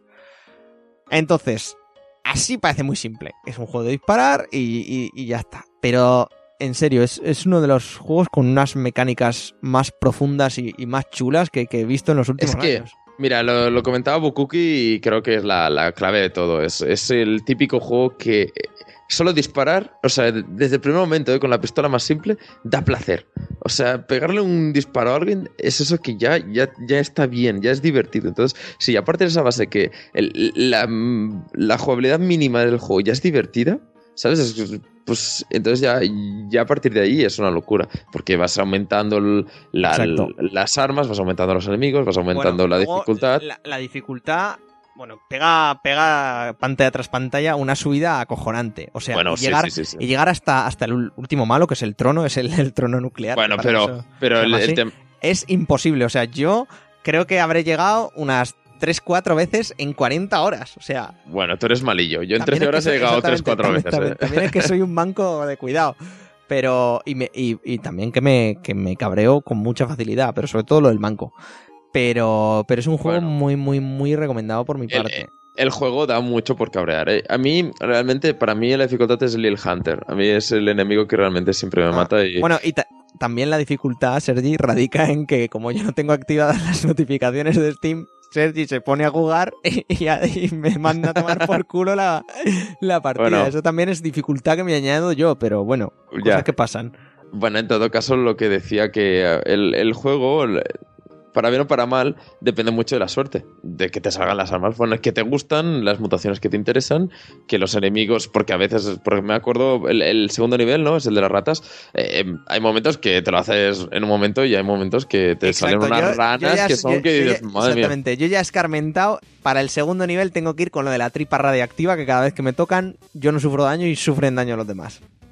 Es que bueno, y además, además la gracia Nuclear Throne es que la puedes jugar con de distintos personajes y cambia totalmente el tipo de juego. Y Tienes un personaje que es el, el el primero, el principal, que da volteretas. Que es, o sea, todos disparan, pero luego cada uno tiene su habilidad especial. Bueno, claro, pero hay, hay uno que tiene doble pistola, hay otro el que yo, por ejemplo, Crystal, que es el que siempre cojo, es el que tiene, pues, tiene un escudo, entonces pues claro. tiene escudo. Luego yo suelo coger, sé que es un poco suicidio, pero es el que más me gusta, el, el melting. El, el que solo Bueno, tiene dos puntos de vida. Porque Ese ese- es, ba- es bastante explo- habitual, ¿eh? ese explota cadáveres, que es lo mejor. O sea, ahí empiezas a hacer una de Bueno, también, también, también es un poco el juego, porque tú vas un poco a el riesgo, el riesgo compensa. Quiero decir, el riesgo puede ser que tienes dos vidas y duras el primer nivel dos segundos, pero lo bueno es que la habilidad que tienes es mucho mejor que las que tienen el resto. Entonces, es un está muy bien compensado el juego, siempre tienes, como más arriesgas, más, es decir, si tú tienes un arma que en los primeros niveles no se ve para nada, pero en los últimos sí, como las más tochas, bueno, tú te arriesgas a que te puedan matar al principio, pero luego ese riesgo te, te compensa al final. Bueno, Así no sé, es- eh, en plan, en general, lo Claro Tron es de los mejores arcades que han salido en los últimos años, así, tal cual, ¿eh? O sea, es un juego muy, muy, muy bueno. que El mejor, el mejor arcade, sí, sí, de los últimos años. O sea, tampoco. No, creo, ¿eh? O sea, no me equivoco. Es que, por ejemplo, ahora me gustaría hablar de Rocket League, que es que no sé si considerarlo un arcade, pero también estaríamos en esa, en esa idea, ¿no? De juegos que por mecánica jugable ya valen la pena. O sea, ya luego, si la, la- que si el, el- cómo está, las texturas que tiene, los gráficos que tiene, todo esto da igual. El juego en sí, la base, es muy, muy divertida. Esa, esa base arcade de, bueno, de los arcades de toda la vida, ese Pac-Man, ese Space Invaders, que eso ya es divertido de por sí. Y si encima luego ya pues te curras en el Nuclear Throne pues mil opciones que dependiendo de don, con qué personaje vayas, que si estás eh, con una alma maldita, que si te saltas de nivel, cosas así, te dan, te dan extras, pues, pues aún mejor. Bueno, entro en Rocket League. Eh, Rocket League es básicamente mezclar em, em, coches y, y fútbol. Ya está, no hay más. Partidos básicamente 3 contra 3, donde tienes un coche que tiene doble salto, que tiene propulsión. Y ya está. O sea, una pelota gigante, intentas marcar gol y ya está. Y no hay más porque hasta que no lo juegas no lo, no lo entiendes. Porque es un juego que vale 15 euros y te dices, pero ¿cómo esta tontería vale 15 euros? Madre mía, si no sé qué. ¿Cómo este juego puede ser la revelación de, lo, de esto de la SL? ¿Cómo puede ser que llame tanto? No sé qué. Claro, pero luego lo juegas y es una diversión al momento. Y a mí me pasa lo mismo con Nuclear Throne, ¿eh? la verdad. Yo lo veía en los vídeos y digo, pero qué tontería, madre mía. Y luego lo juegas, te enganchas. No sé, yo, yo a Rocket League cuántas horas le he metido, pero no espera. Yo lo compré, de hecho, lo compré como sustituto del FIFA. Y es que no he jugado casi al FIFA, sigo jugando al Rocket League. Y correcto, lo ha sustituido. 29 horas he jugado al Rocket League cuando mi idea era jugar 5 o 6. Pues yo, yo, yo me vais a perdonar todos. Yo el Rocket League lo probé y dije, uff, fuera, esto no es para mí. Claro, no, hombre, eso ya es otro tema, lógicamente. El, de aquí, de hecho, podríamos hablar de, por ejemplo, Pillars of Eternity no lo vamos a hablar porque, por ejemplo, a mí no me llama para nada, pero todo el mundo que lo ha jugado y que le gusta el género es una maravilla, ¿no? Yo lo, yo no, lo empecé para, para probarlo y, y aún no he hecho el análisis ni he hecho nada, vaya, ni lo hemos comentado prácticamente aquí por ese hecho. O al menos yo no lo he comentado por ese hecho, porque lo probé y dije, hostia, son, van a ser 60 horas cojonudas, pero ahora mismo no tengo puto tiempo para las putas 60 horas del Pillars of Eternity. Bueno, pues por eso está bien el Nuclear Throne o el Rocket League. Rocket League son partidos de 5 minutos. Así que, que vamos, que ese tipo de juego que te enganchas porque, porque te, te apetece engancharte, porque si, si quieres jugar 5 minutos y dejarlo, lo puedes hacer. Pero mira, voy a hablar ya, porque tampoco me queda mucho tiempo, así que voy a entrar ya en, para mí, el mejor juego indie del 2015. Que, para mí es Undertale, y aquí sí que ya es otro tema. Aquí no te puedes jugar 5 minutos y irte, porque si no el juego te va a parecer una mierda y lo entenderé perfectamente. Porque Undertale es el, es un juego de historia. Y de juego de historia que yo personalmente, cuando más disfruté fue la segunda vez. Así que imaginaos. Pero bueno, eh, son seis horas de juego, así que tampoco nos flipemos. Eh, a ver, Undertale, Undertale. eh, Borch tiene un vídeo muy bueno, de, de hecho, por, por si queréis. Borja estuvo aquí comentándolo, la última. lo que se ha perdido de la grabación. Pero bueno, eh, Undertale es como un típico. jue- Bueno, es el Earthbound, pero. Pero a lo indie. pero, es como- pero a lo barato. a, a lo barato. Esto es un juego que ha hecho un tipo un, t- llamado Toby Fox. Se ha estado dos años y medio haciéndolo. Y Undertale es el. em, primero, eh, o sea, cuando lo has acabado, es una cosa que se te queda dentro. Una cosa bonita de esas de. Bueno, a ver, depende del cómo lo juegues, ¿vale? Undertale, la gracia que tiene, voy a empezar por ahí, es que tú cuando el juego es, tú tienes el mapa, vas explorando, diálogos, conversaciones muy curiosas porque personajes tienen un carisma que lo flipas, o sea, brutal. cuando hablamos de estos personajes, hablamos de cosas de... eh, ¿Cómo decirlo? De ese que se te queda dentro, de ese típico personaje de aventuras gráficas que se te queda para siempre en la cabeza. Pero estamos hablando de eso. O sea, hablamos de un juego que Tim Schafer ha reconocido que es de lo mejor que, ha jugado. Así que si Tim Schafer lo dice, no, no, no estamos con, no hablamos de tonterías. Y Undertale, tú tienes estos personajes carismáticos, pero luego tienes las batallas. Porque básicamente son estas dos cosas. Y cuando empiezas la batalla, pues tú puedes elegir si quieres luchar si quieres huir o si quieres eh, hablar con, el enemigo. que esto no es la primera vez que se hace, pero digamos que para la mayoría de gente es una cosa normalmente poco vista, poca vista. Entonces tú empiezas ahí, cuando tienes un, un enemigo, pues hablas y, y cuando hablas, pues puede ser em, pues halagarlo, em, insultarlo, em, regalarle algo, son cosas de, en función del enemigo, pues tienes que decir lo que hace. Y entonces la gracia es que tú puedes pasarte el juego sin matar a nadie. O sea, solo hablando con la gente y siendo buena persona. Luego lo puedes hacer matando a todo el mundo y eso te da otro final. Pero digamos que la gracia es pasártelo en plan, soy un humano, estoy en el mundo de los monstruos, que esa es la base del juego, y voy a ser el, el más, vamos, aquí el, la persona más, más simpática del mundo.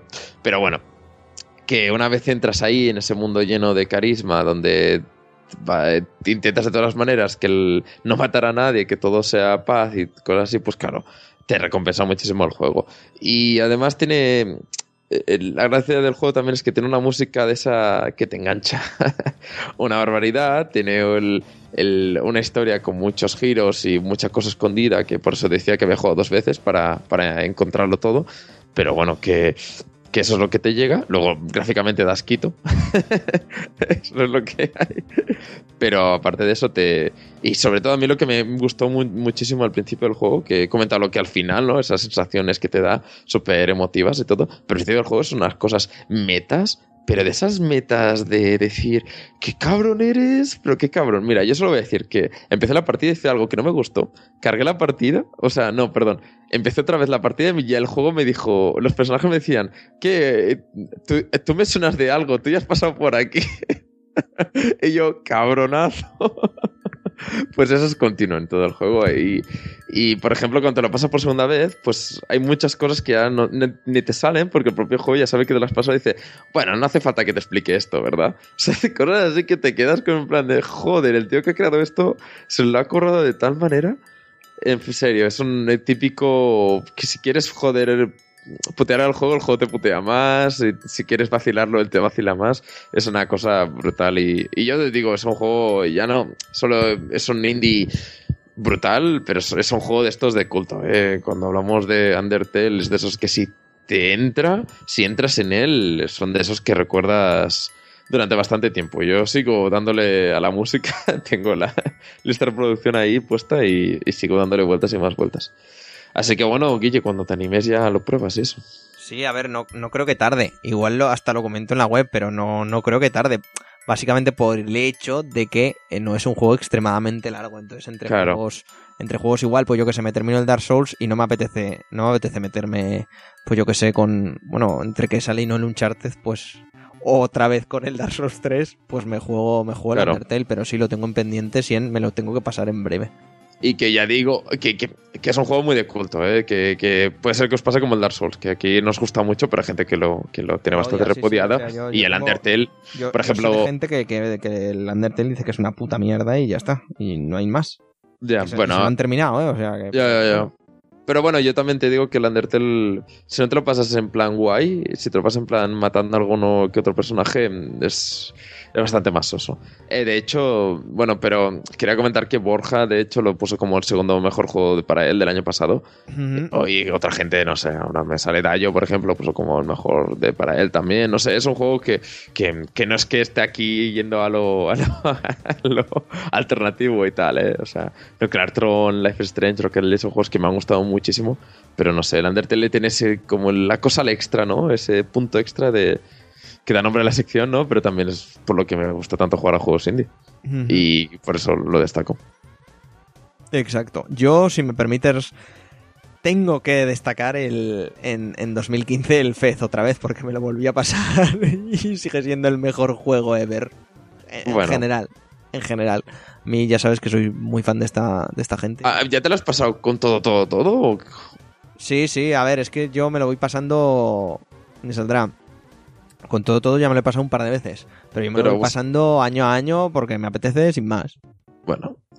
Por cierto, que hablábamos esto, bueno, ya rápidamente este año se pinta muy bien. Ya hemos hablado de Superhot, de Firewatch, ahora le estamos dando al Hyper, Hyper Light Drifter este. Drifter, que tocará esta semana si lo conseguimos terminar alguno, que me parece que va a ser para la siguiente, porque que es viene. bastante jodido. Sí, The y, Witness también tenemos que jugar. Sí, y que decía esto, Hyper Light Drifter, que tiene un poco bastante regusto a Fez, gráficamente. Otro que va a salir también que, que la gente lo tiene muy olvidado, pero sale este año, es el Little Devil Inside. Con un poco de suerte, como ya hemos comentado, el cuarto episodio de Kentucky Road Zero. Así que bueno, nos espera un año. O no sé. Samoros 3, que ha salido ahora. Exactamente. El Rise and Shine, que también a mí me. Bueno, mi avatar en Twitter, así que ganas tengo. me- que me saldrá. ¿Cuál, cuál más ha, ha aparecido este año? Bueno, The Dragon Cancer. Y luego ha habido otro, el, el Oxygen Free este. Bueno, y, y el. Y, esta, y este de, de conrear el campo. Claro. sí, el Stardew Valley este, que está ahí todo el mundo Sí, sí, con esta mierda. que- que no- Por eso. no- Pinta, bueno, pinta bien el año de Indies. Ay, ya el año que viene, de aquí a un año lo volvemos a comentamos, ¿no? Sí, sí. Genial. Pues, pues nada, eh, hasta aquí el extra. Ya esperad a que cuando pueda eh, Sergi suba el, el artículo, que supongo que, que se extenderá más en sus cosas. Y, y bueno, ya os avisaremos cuando lo subimos y tal. Y por favor, comentad si os, nos hemos dejado alguno, porque hay muchísimos juegos, ya sabéis que no abarcamos todo. Sí, exactamente. Además, si de normal no abarcamos todo, ahora que son somos dos, menos todavía. Vamos, vamos a las recomendaciones, que es ya la última sección que se nos perdió y, y ya cerramos el, el tema.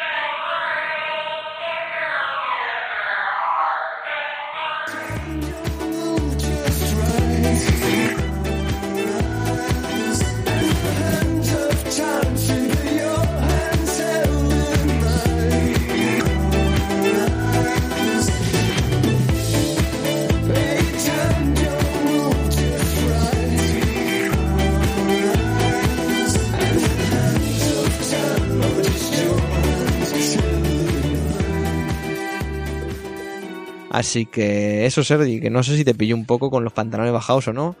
pero No, hombre, no, tranquilo, tranquilo. ¿Qué quieres Mira, recomendar esta semana? Mira, ya como he hablado de muchos juegos y de hecho ya eh, hemos hablado de... Yo ahora mismo estoy jugando al Wolfenstein y el Talos Princip- el principio de Talos, en ninguno de los dos me está... Talos Principio- el, prin- el principio de Talos me gustó muchísimo al principio, pero ahora se ha estancado una barbaridad. Estos juegos que pasa eso te jode la vida, porque sabes que la historia es muy buena, pero eso de que no tienes motivación para seguir, pero quieres acabarlo por saber cómo acaba la historia... ah, Odio estos, este tema de. Bueno, porque te acabas perdiendo el tiempo, ¿no? Pero bueno. Eh, decía, ¿no? Que principio de talos con estos puzzles que se van mm, haciendo cada vez más jodidos, más jodidos. Al final. Ay, espero no tener que dejar el juego. Eh, comentaba Netflix, ¿no? Vamos a hablar un poco de series. Eh, hablamos un poco de. Bueno, tú has estado viendo Daredevil. Daredevil, exacto. Que, que, que bueno, ya, ya lo comentamos el pasado podcast, pero, pero genial, genial la segunda temporada. Genial. Yo, yo empecé, estoy empezando muchas cosas a la vez y ese es el problema. O sea, tengo demasiadas series por el primer capítulo. Pero bueno, eh, me gustaría hablar de... A ver, primero Arrested Development, ¿no? Porque... el- o, esta ya la comentamos, o ya la comentamos. Es no, que no, esta la comentamos en el 50, o sea, en este, así que hay que volverla a comentar. Vale, vale, vale, vale. No, pues esa, me gustaría hablar de Arrested Development. Porque aquí Guille es muy fan. Creo que por aquí no hemos hablado, así que tocaría ya. Yo ya he visto la primera temporada. Estoy ya por la segunda y. Y bueno, digamos que ese tipo de humor que o te engancha o odias, ¿no? Oye, sí, exactamente. Sí. Hay gente que dice que es una puta mierda. A mí lo- los primeros capítulos me costaba un montón. Pero, pero luego me pasó como con The Office. Que The Office, en, Es cuan- muy de Office. en cuanto le pillas el... A ver, no es tan como The Office, porque The Office es, es, es puta No, hombre, buena. pero. Pero digamos que, que la idea es bastante de Office de. De bromas metidas con cazado en algunos momentos, bromas que no se entienden si no lo ves dos veces, bromas que están escondidas, que no se y ven. luego cosas estúpidas y luego personajes como ultra surrealistas. O sea, Sí, pero ultra sí. surrealistas. Son los. O sea, eh, por ejemplo, la madre es como. Lo peor. E- Es el personaje extremo que las, normalmente en la serie sale.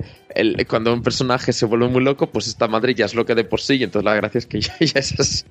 Ya no hace falta que te expliquen cómo es, porque ya sabes cómo es, porque ya la has visto otras veces. Y Job también, el, el- el hijo mayor, el, el mago, que además es la voz de Batman, de Lego Batman, Gop. Ah, sí, Gop. Sí, sí, sí. que, que es, en fin, es, es para darle de puto comer aparte, igual que el otro hermano, que el, el, el tarao mental. Ya te digo. A mí, por ejemplo, me hace mucha gracia el, Pop-Pop, el, el abuelo, porque es el de. eh, Transparent y el abogado en Good Wife, y aquí hace un personaje totalmente loco. Bueno, hace dos personajes, de hecho, porque hace como de él y de su hermano Y de gemelo. su hermano gemelo, poco, sí. En fin, apaga, vámonos. Pero bueno, me hace mucha gracia porque ya es como el tercer registro que le veo a este, a esta- a este actor totalmente fuera to- de otro mundo. Luego está John Cera, ¿no? Eh, Haciendo del mismo, porque yo lo veo y digo, si es el Porque el, 31. pro- el problema es que este de- debió de ser el primer papel que hizo el chaval. Sí, el sí, John y le, y le Y encasillaron. entonces le encasillaron y ahora solo hace de eso, del papel que estaba haciendo aquí. Luego está, ¿cómo se llama? El. Me va a salir porque también tiene otra serie en Netflix. Ah, sí, el el el. David, el cuñado. Eh, ¿Cómo se llama? Que- David que- que también tela. Es que de verdad son personajes que en cuanto entras, yo es recordar las cosas y yo me. David. Cross. Ahora me ha salido David Es Cross. el de bigote, ¿no? Sí, sí, el de bigote. Sí, sí, que tiene, que tiene una serie con Bob Potter King, que es el Saúl, que por cierto Saúl está a tope, tope, tope. Yo voy por el capítulo 7 y estoy flipando mucho porque está haciendo unas cosas de... ¿Cómo, cómo decirlo? De que se nota que están disfrutando muchísimo haciendo la serie. Yo creo que la... De la segunda temporada, yo no he empezado. sí. Bueno, es que ya la primera empezaba un poco más lenta, pero luego cuando se animaba se notaba que esta gente, que, que les hayan dejado hacer una continuación más o menos de Breaking Bad, les hace una ilusión tremenda. Yo creo que es una gente que va a trabajar con ganas porque se les ve tan disfrutando tantísimo. Bueno, es que cada personaje... Sí, cada- cinco, cinco años más haciendo lo mismo. ¡Yeah! Nah, pero yo creo que porque tienen carta libre para hacer lo que quieran. O sea, mientras no maten a Saúl porque salen Breaking Bad, pueden hacer lo que quieran, ¿sabes? Y no sé, a mí es una serie que creo que, que es, está, mm, o sea, en términos de capítulo a capítulo está siendo mejor que Breaking Bad. Ah, En términos generales aún no lo sé porque aún queda, pero bueno, digamos que yo la veo una serie que hace mucho lo que quiere, sabe medir muy bien los tiempos, te pone Saúl cuando quiere ser lento, te pone a a- bueno, no me va a salir a, Al calvo, sí. exacto, al calvo cuando crea acción y esa mezcla creo que le va muy muy bien. Y de todas maneras, antes de, de que pases a otra cosa, eh, continuando con lo de Arrested Development, si alguno o alguna la queréis ver, esto es una recomendación que también le hice a Sergi, espero que también me haga caso, por favor, o sea, ignorad la cuarta temporada. Por vuestro bien y por, por seguir con, con la serie a tope. De la cuarta temporada so- solo hay un capítulo que yo lo considero el mejor de la serie, que es el del mago, el de Job. O sea, Sí, sí, sí, eso es, Es- lo que tengo escuchado. cojonudo. Que- ¿Sabes lo que pasa? Que lo mismo hice con Scraps y siempre me he quedado con las ganas de ver. Y como es solo una temporada, a lo mejor la acabo viendo. Ah, Pero bueno, no sé. Claro, eso a, eso a gusto de cada uno, ¿eh? Pero, pero, Claro. uf, pero es no que la sé, es- última es... también es también es que son, es la típica serie de 20 minutos que que, sí, que bueno, que ves Que sin claro, querer, que eh. si, si tú estás cogiendo la costumbre de cuando cenas o cuando comes, pues, pues es una semana más, sin más. De ¿no? hecho, de esto, de hecho esta semana he estado viendo eh, Rick and Morty, que la han puesto ahora en Netflix justo esta semana. Y bueno, digamos que, que yo había visto los cinco primeros capítulos, no me había llamado mucho. Y me la he acabado en dos días porque digo, pues que son seis capítulos, 20 minutos, en dos horas ya había acabado la serie, ¿sabes? Y digo, bueno, pues mira. Es cojonuda, eh, Rick and Morty. Es cojonudísima. Es que a mí lo que me pasa es que me, me, me cansa muchísimo los eruptos, Ah. eh, las cosas desagradables. Entonces eso me, me rompe totalmente. Entonces disfruto del guion hasta que empiezan esas cosas. O, o sea, visualmente no me atrae nada. No sé, digamos que. Bueno, mm, igual que Better Call Saul o Breaking Bad me gustaba muchísimo visualmente y tal, pues aquí es justo lo contrario. ¿Algo más? Y- Sí, bueno, estoy con House of Cards, pero bueno, creo que todo el mundo se ha enganchado en algún momento a esta serie, así que paso por encima. Yo, yo es una de mis pendientes. Yo ahora mismo solo estoy viendo dos series que, que quizá, bueno, una sí que la puedo decir aquí y tal, y la otra también la voy a decir, pero no sé si, si, si me conviene. Estoy, evidentemente, terminando de ver Star Wars Rebels, que está muy muy bien y está muy interesante, aparte ya es canon y, y tiene muchas cosas muy chulas que concuerdan y tal, y, y- y el showrunner de la serie es, es un, puto fan, es, es otro JJ Abrams 2 y lo está haciendo muy bien. Sí que hay, se nota que hay capítulos muy para, para gente menuda, entre comillas, pero hay capítulos también muy jodidos, ¿eh? O sea, como estamos hablando de la guerra de los rebeldes con, contra el imperio, ¿no? Entre el episodio 4, el 5 y el 6. Sí, hay, sí. hay palma, hay palma peña, pero sin puto conocimiento, ¿eh? O sea, pero, pero, pero así, sin puto conocimiento, matan a gente, o sea que tal. No es una serie que se corte en general. Te cuenta historias interesantes, así que está muy bien. Y luego la otra que estoy viendo, que, que, que, que bueno, que, que me, me enganchó aquí la compañera Claudia, eh, fue, o es. Es- no sé si os suena de cuando estaba aquí la MTV que se llama La Chica Invisible.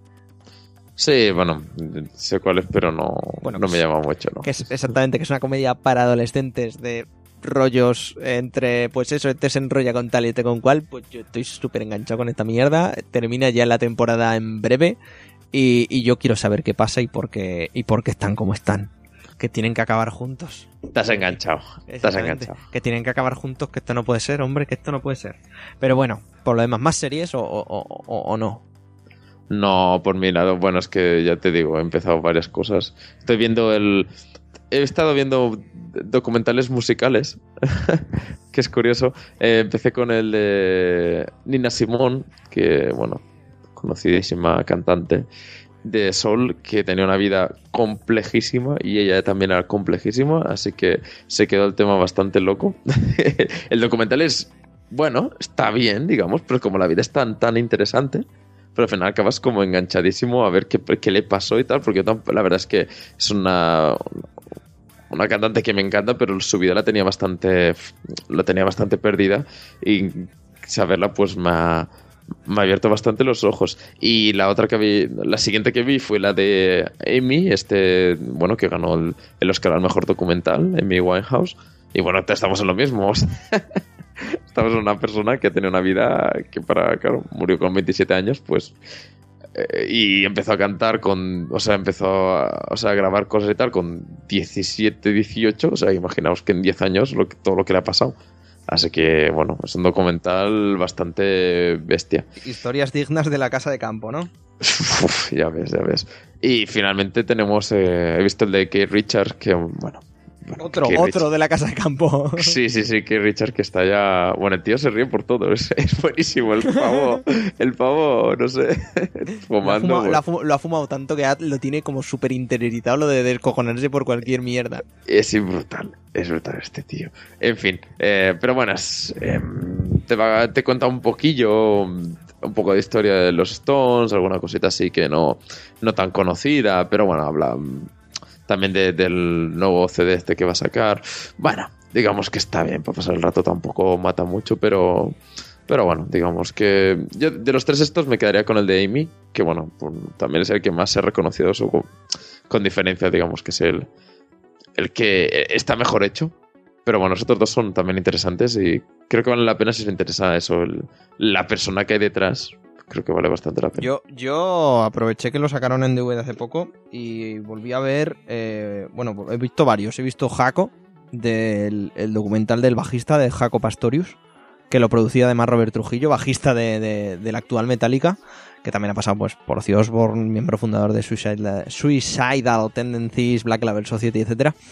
Eh, muy bien, muy chulo. O sea, muy, muy chulo el, el- documental. Luego me, me volví a ver, porque es un documental que de vez en cuando lo veo en plan recurrente, que es el del Emmy. Eh, bueno, 51% Motherfucker, 49% Son of a Bitch. Un documental que repasa más o menos la vida del Emmy y no sus últimos días, porque se grabó en 2012.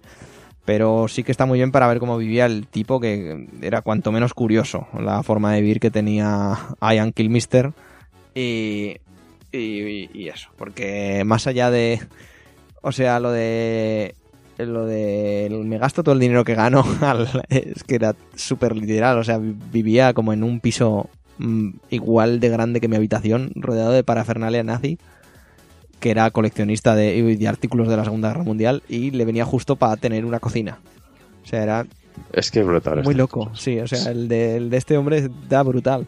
Y luego parecía así como un, un, un, un drogado dejado de la vida. Y era un drogado dejado de la vida, pero también el tío era como súper culto. O sea, no paraba de leer y tal. No, no sé, interesante el señor Lemmy.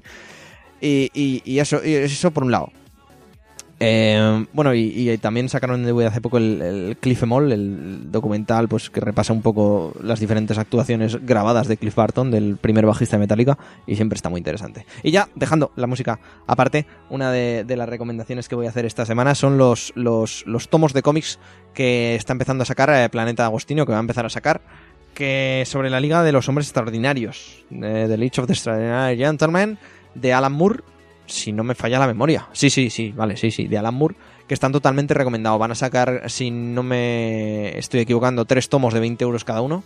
Totalmente recomendados, reeditados en la edición, en la misma edición que han sacado el From Hell de Alan Moore, también súper recomendado.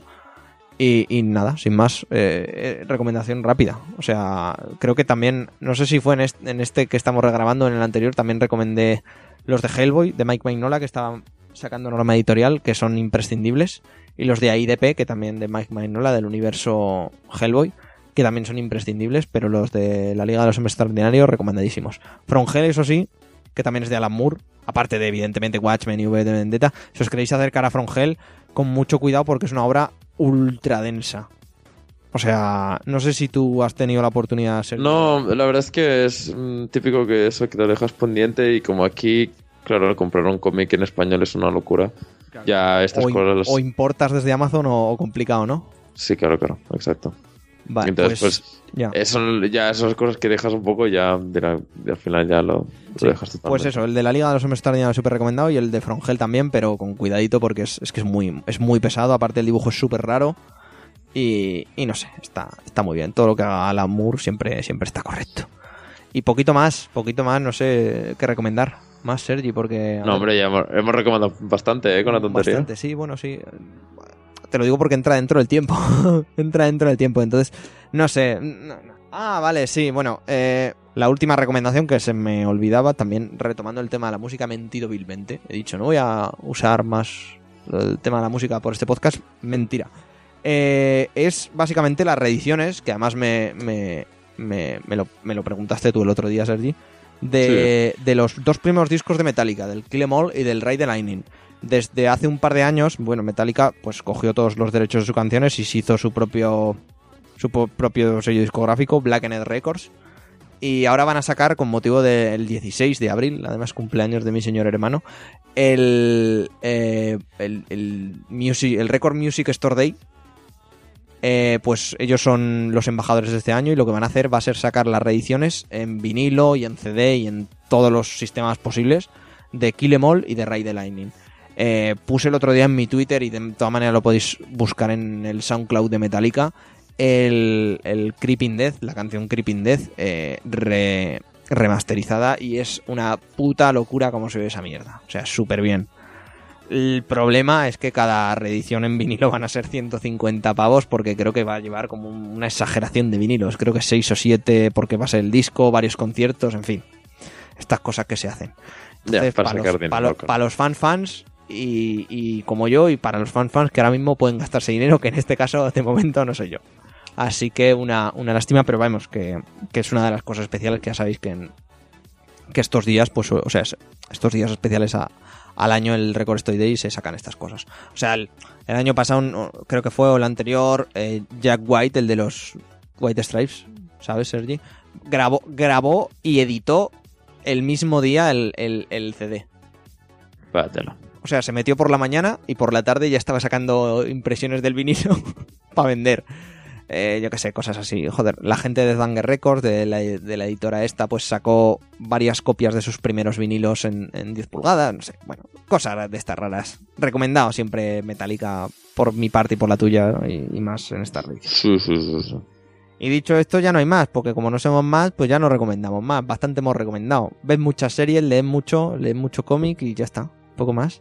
Y nos vamos al ending. Muy bien, pues vamos para allá.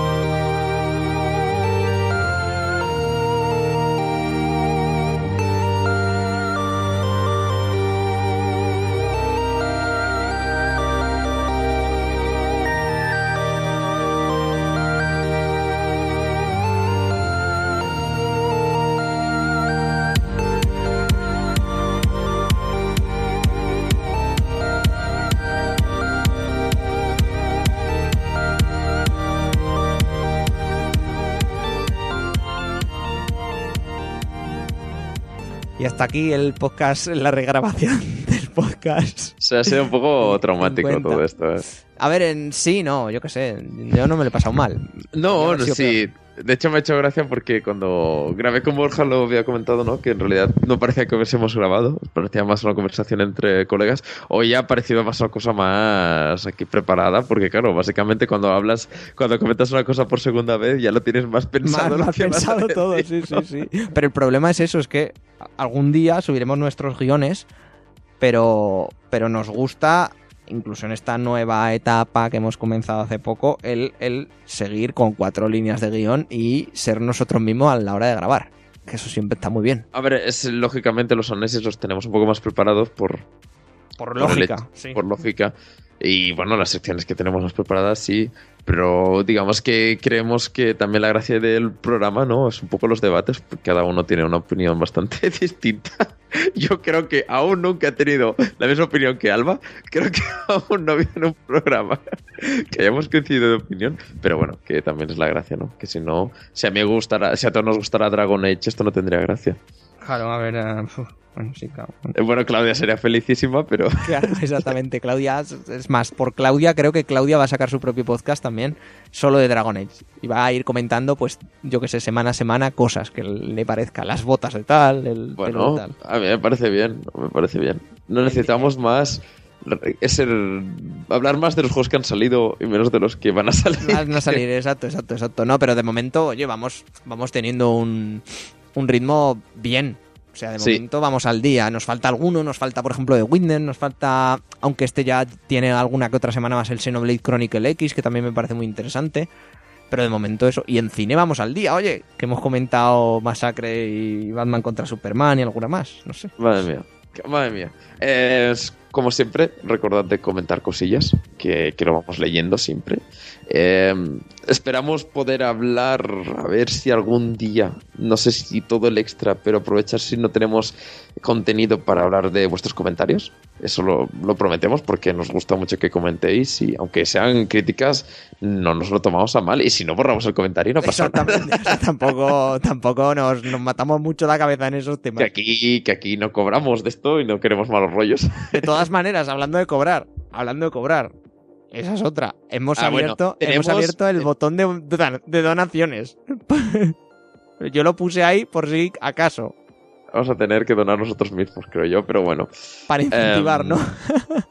Eh, Parece, para que parezca, ¿no? Es como ese músico que deja el primer euro en, la, en, la, Exacto, exacto. en el sombrero para ver si alguien cae. Oh, vaya, gracias a, a ese ese ese Benelux que no sabemos quién puede ser por este euro que nos ha dado. ¿Quién será? ¿Quién será?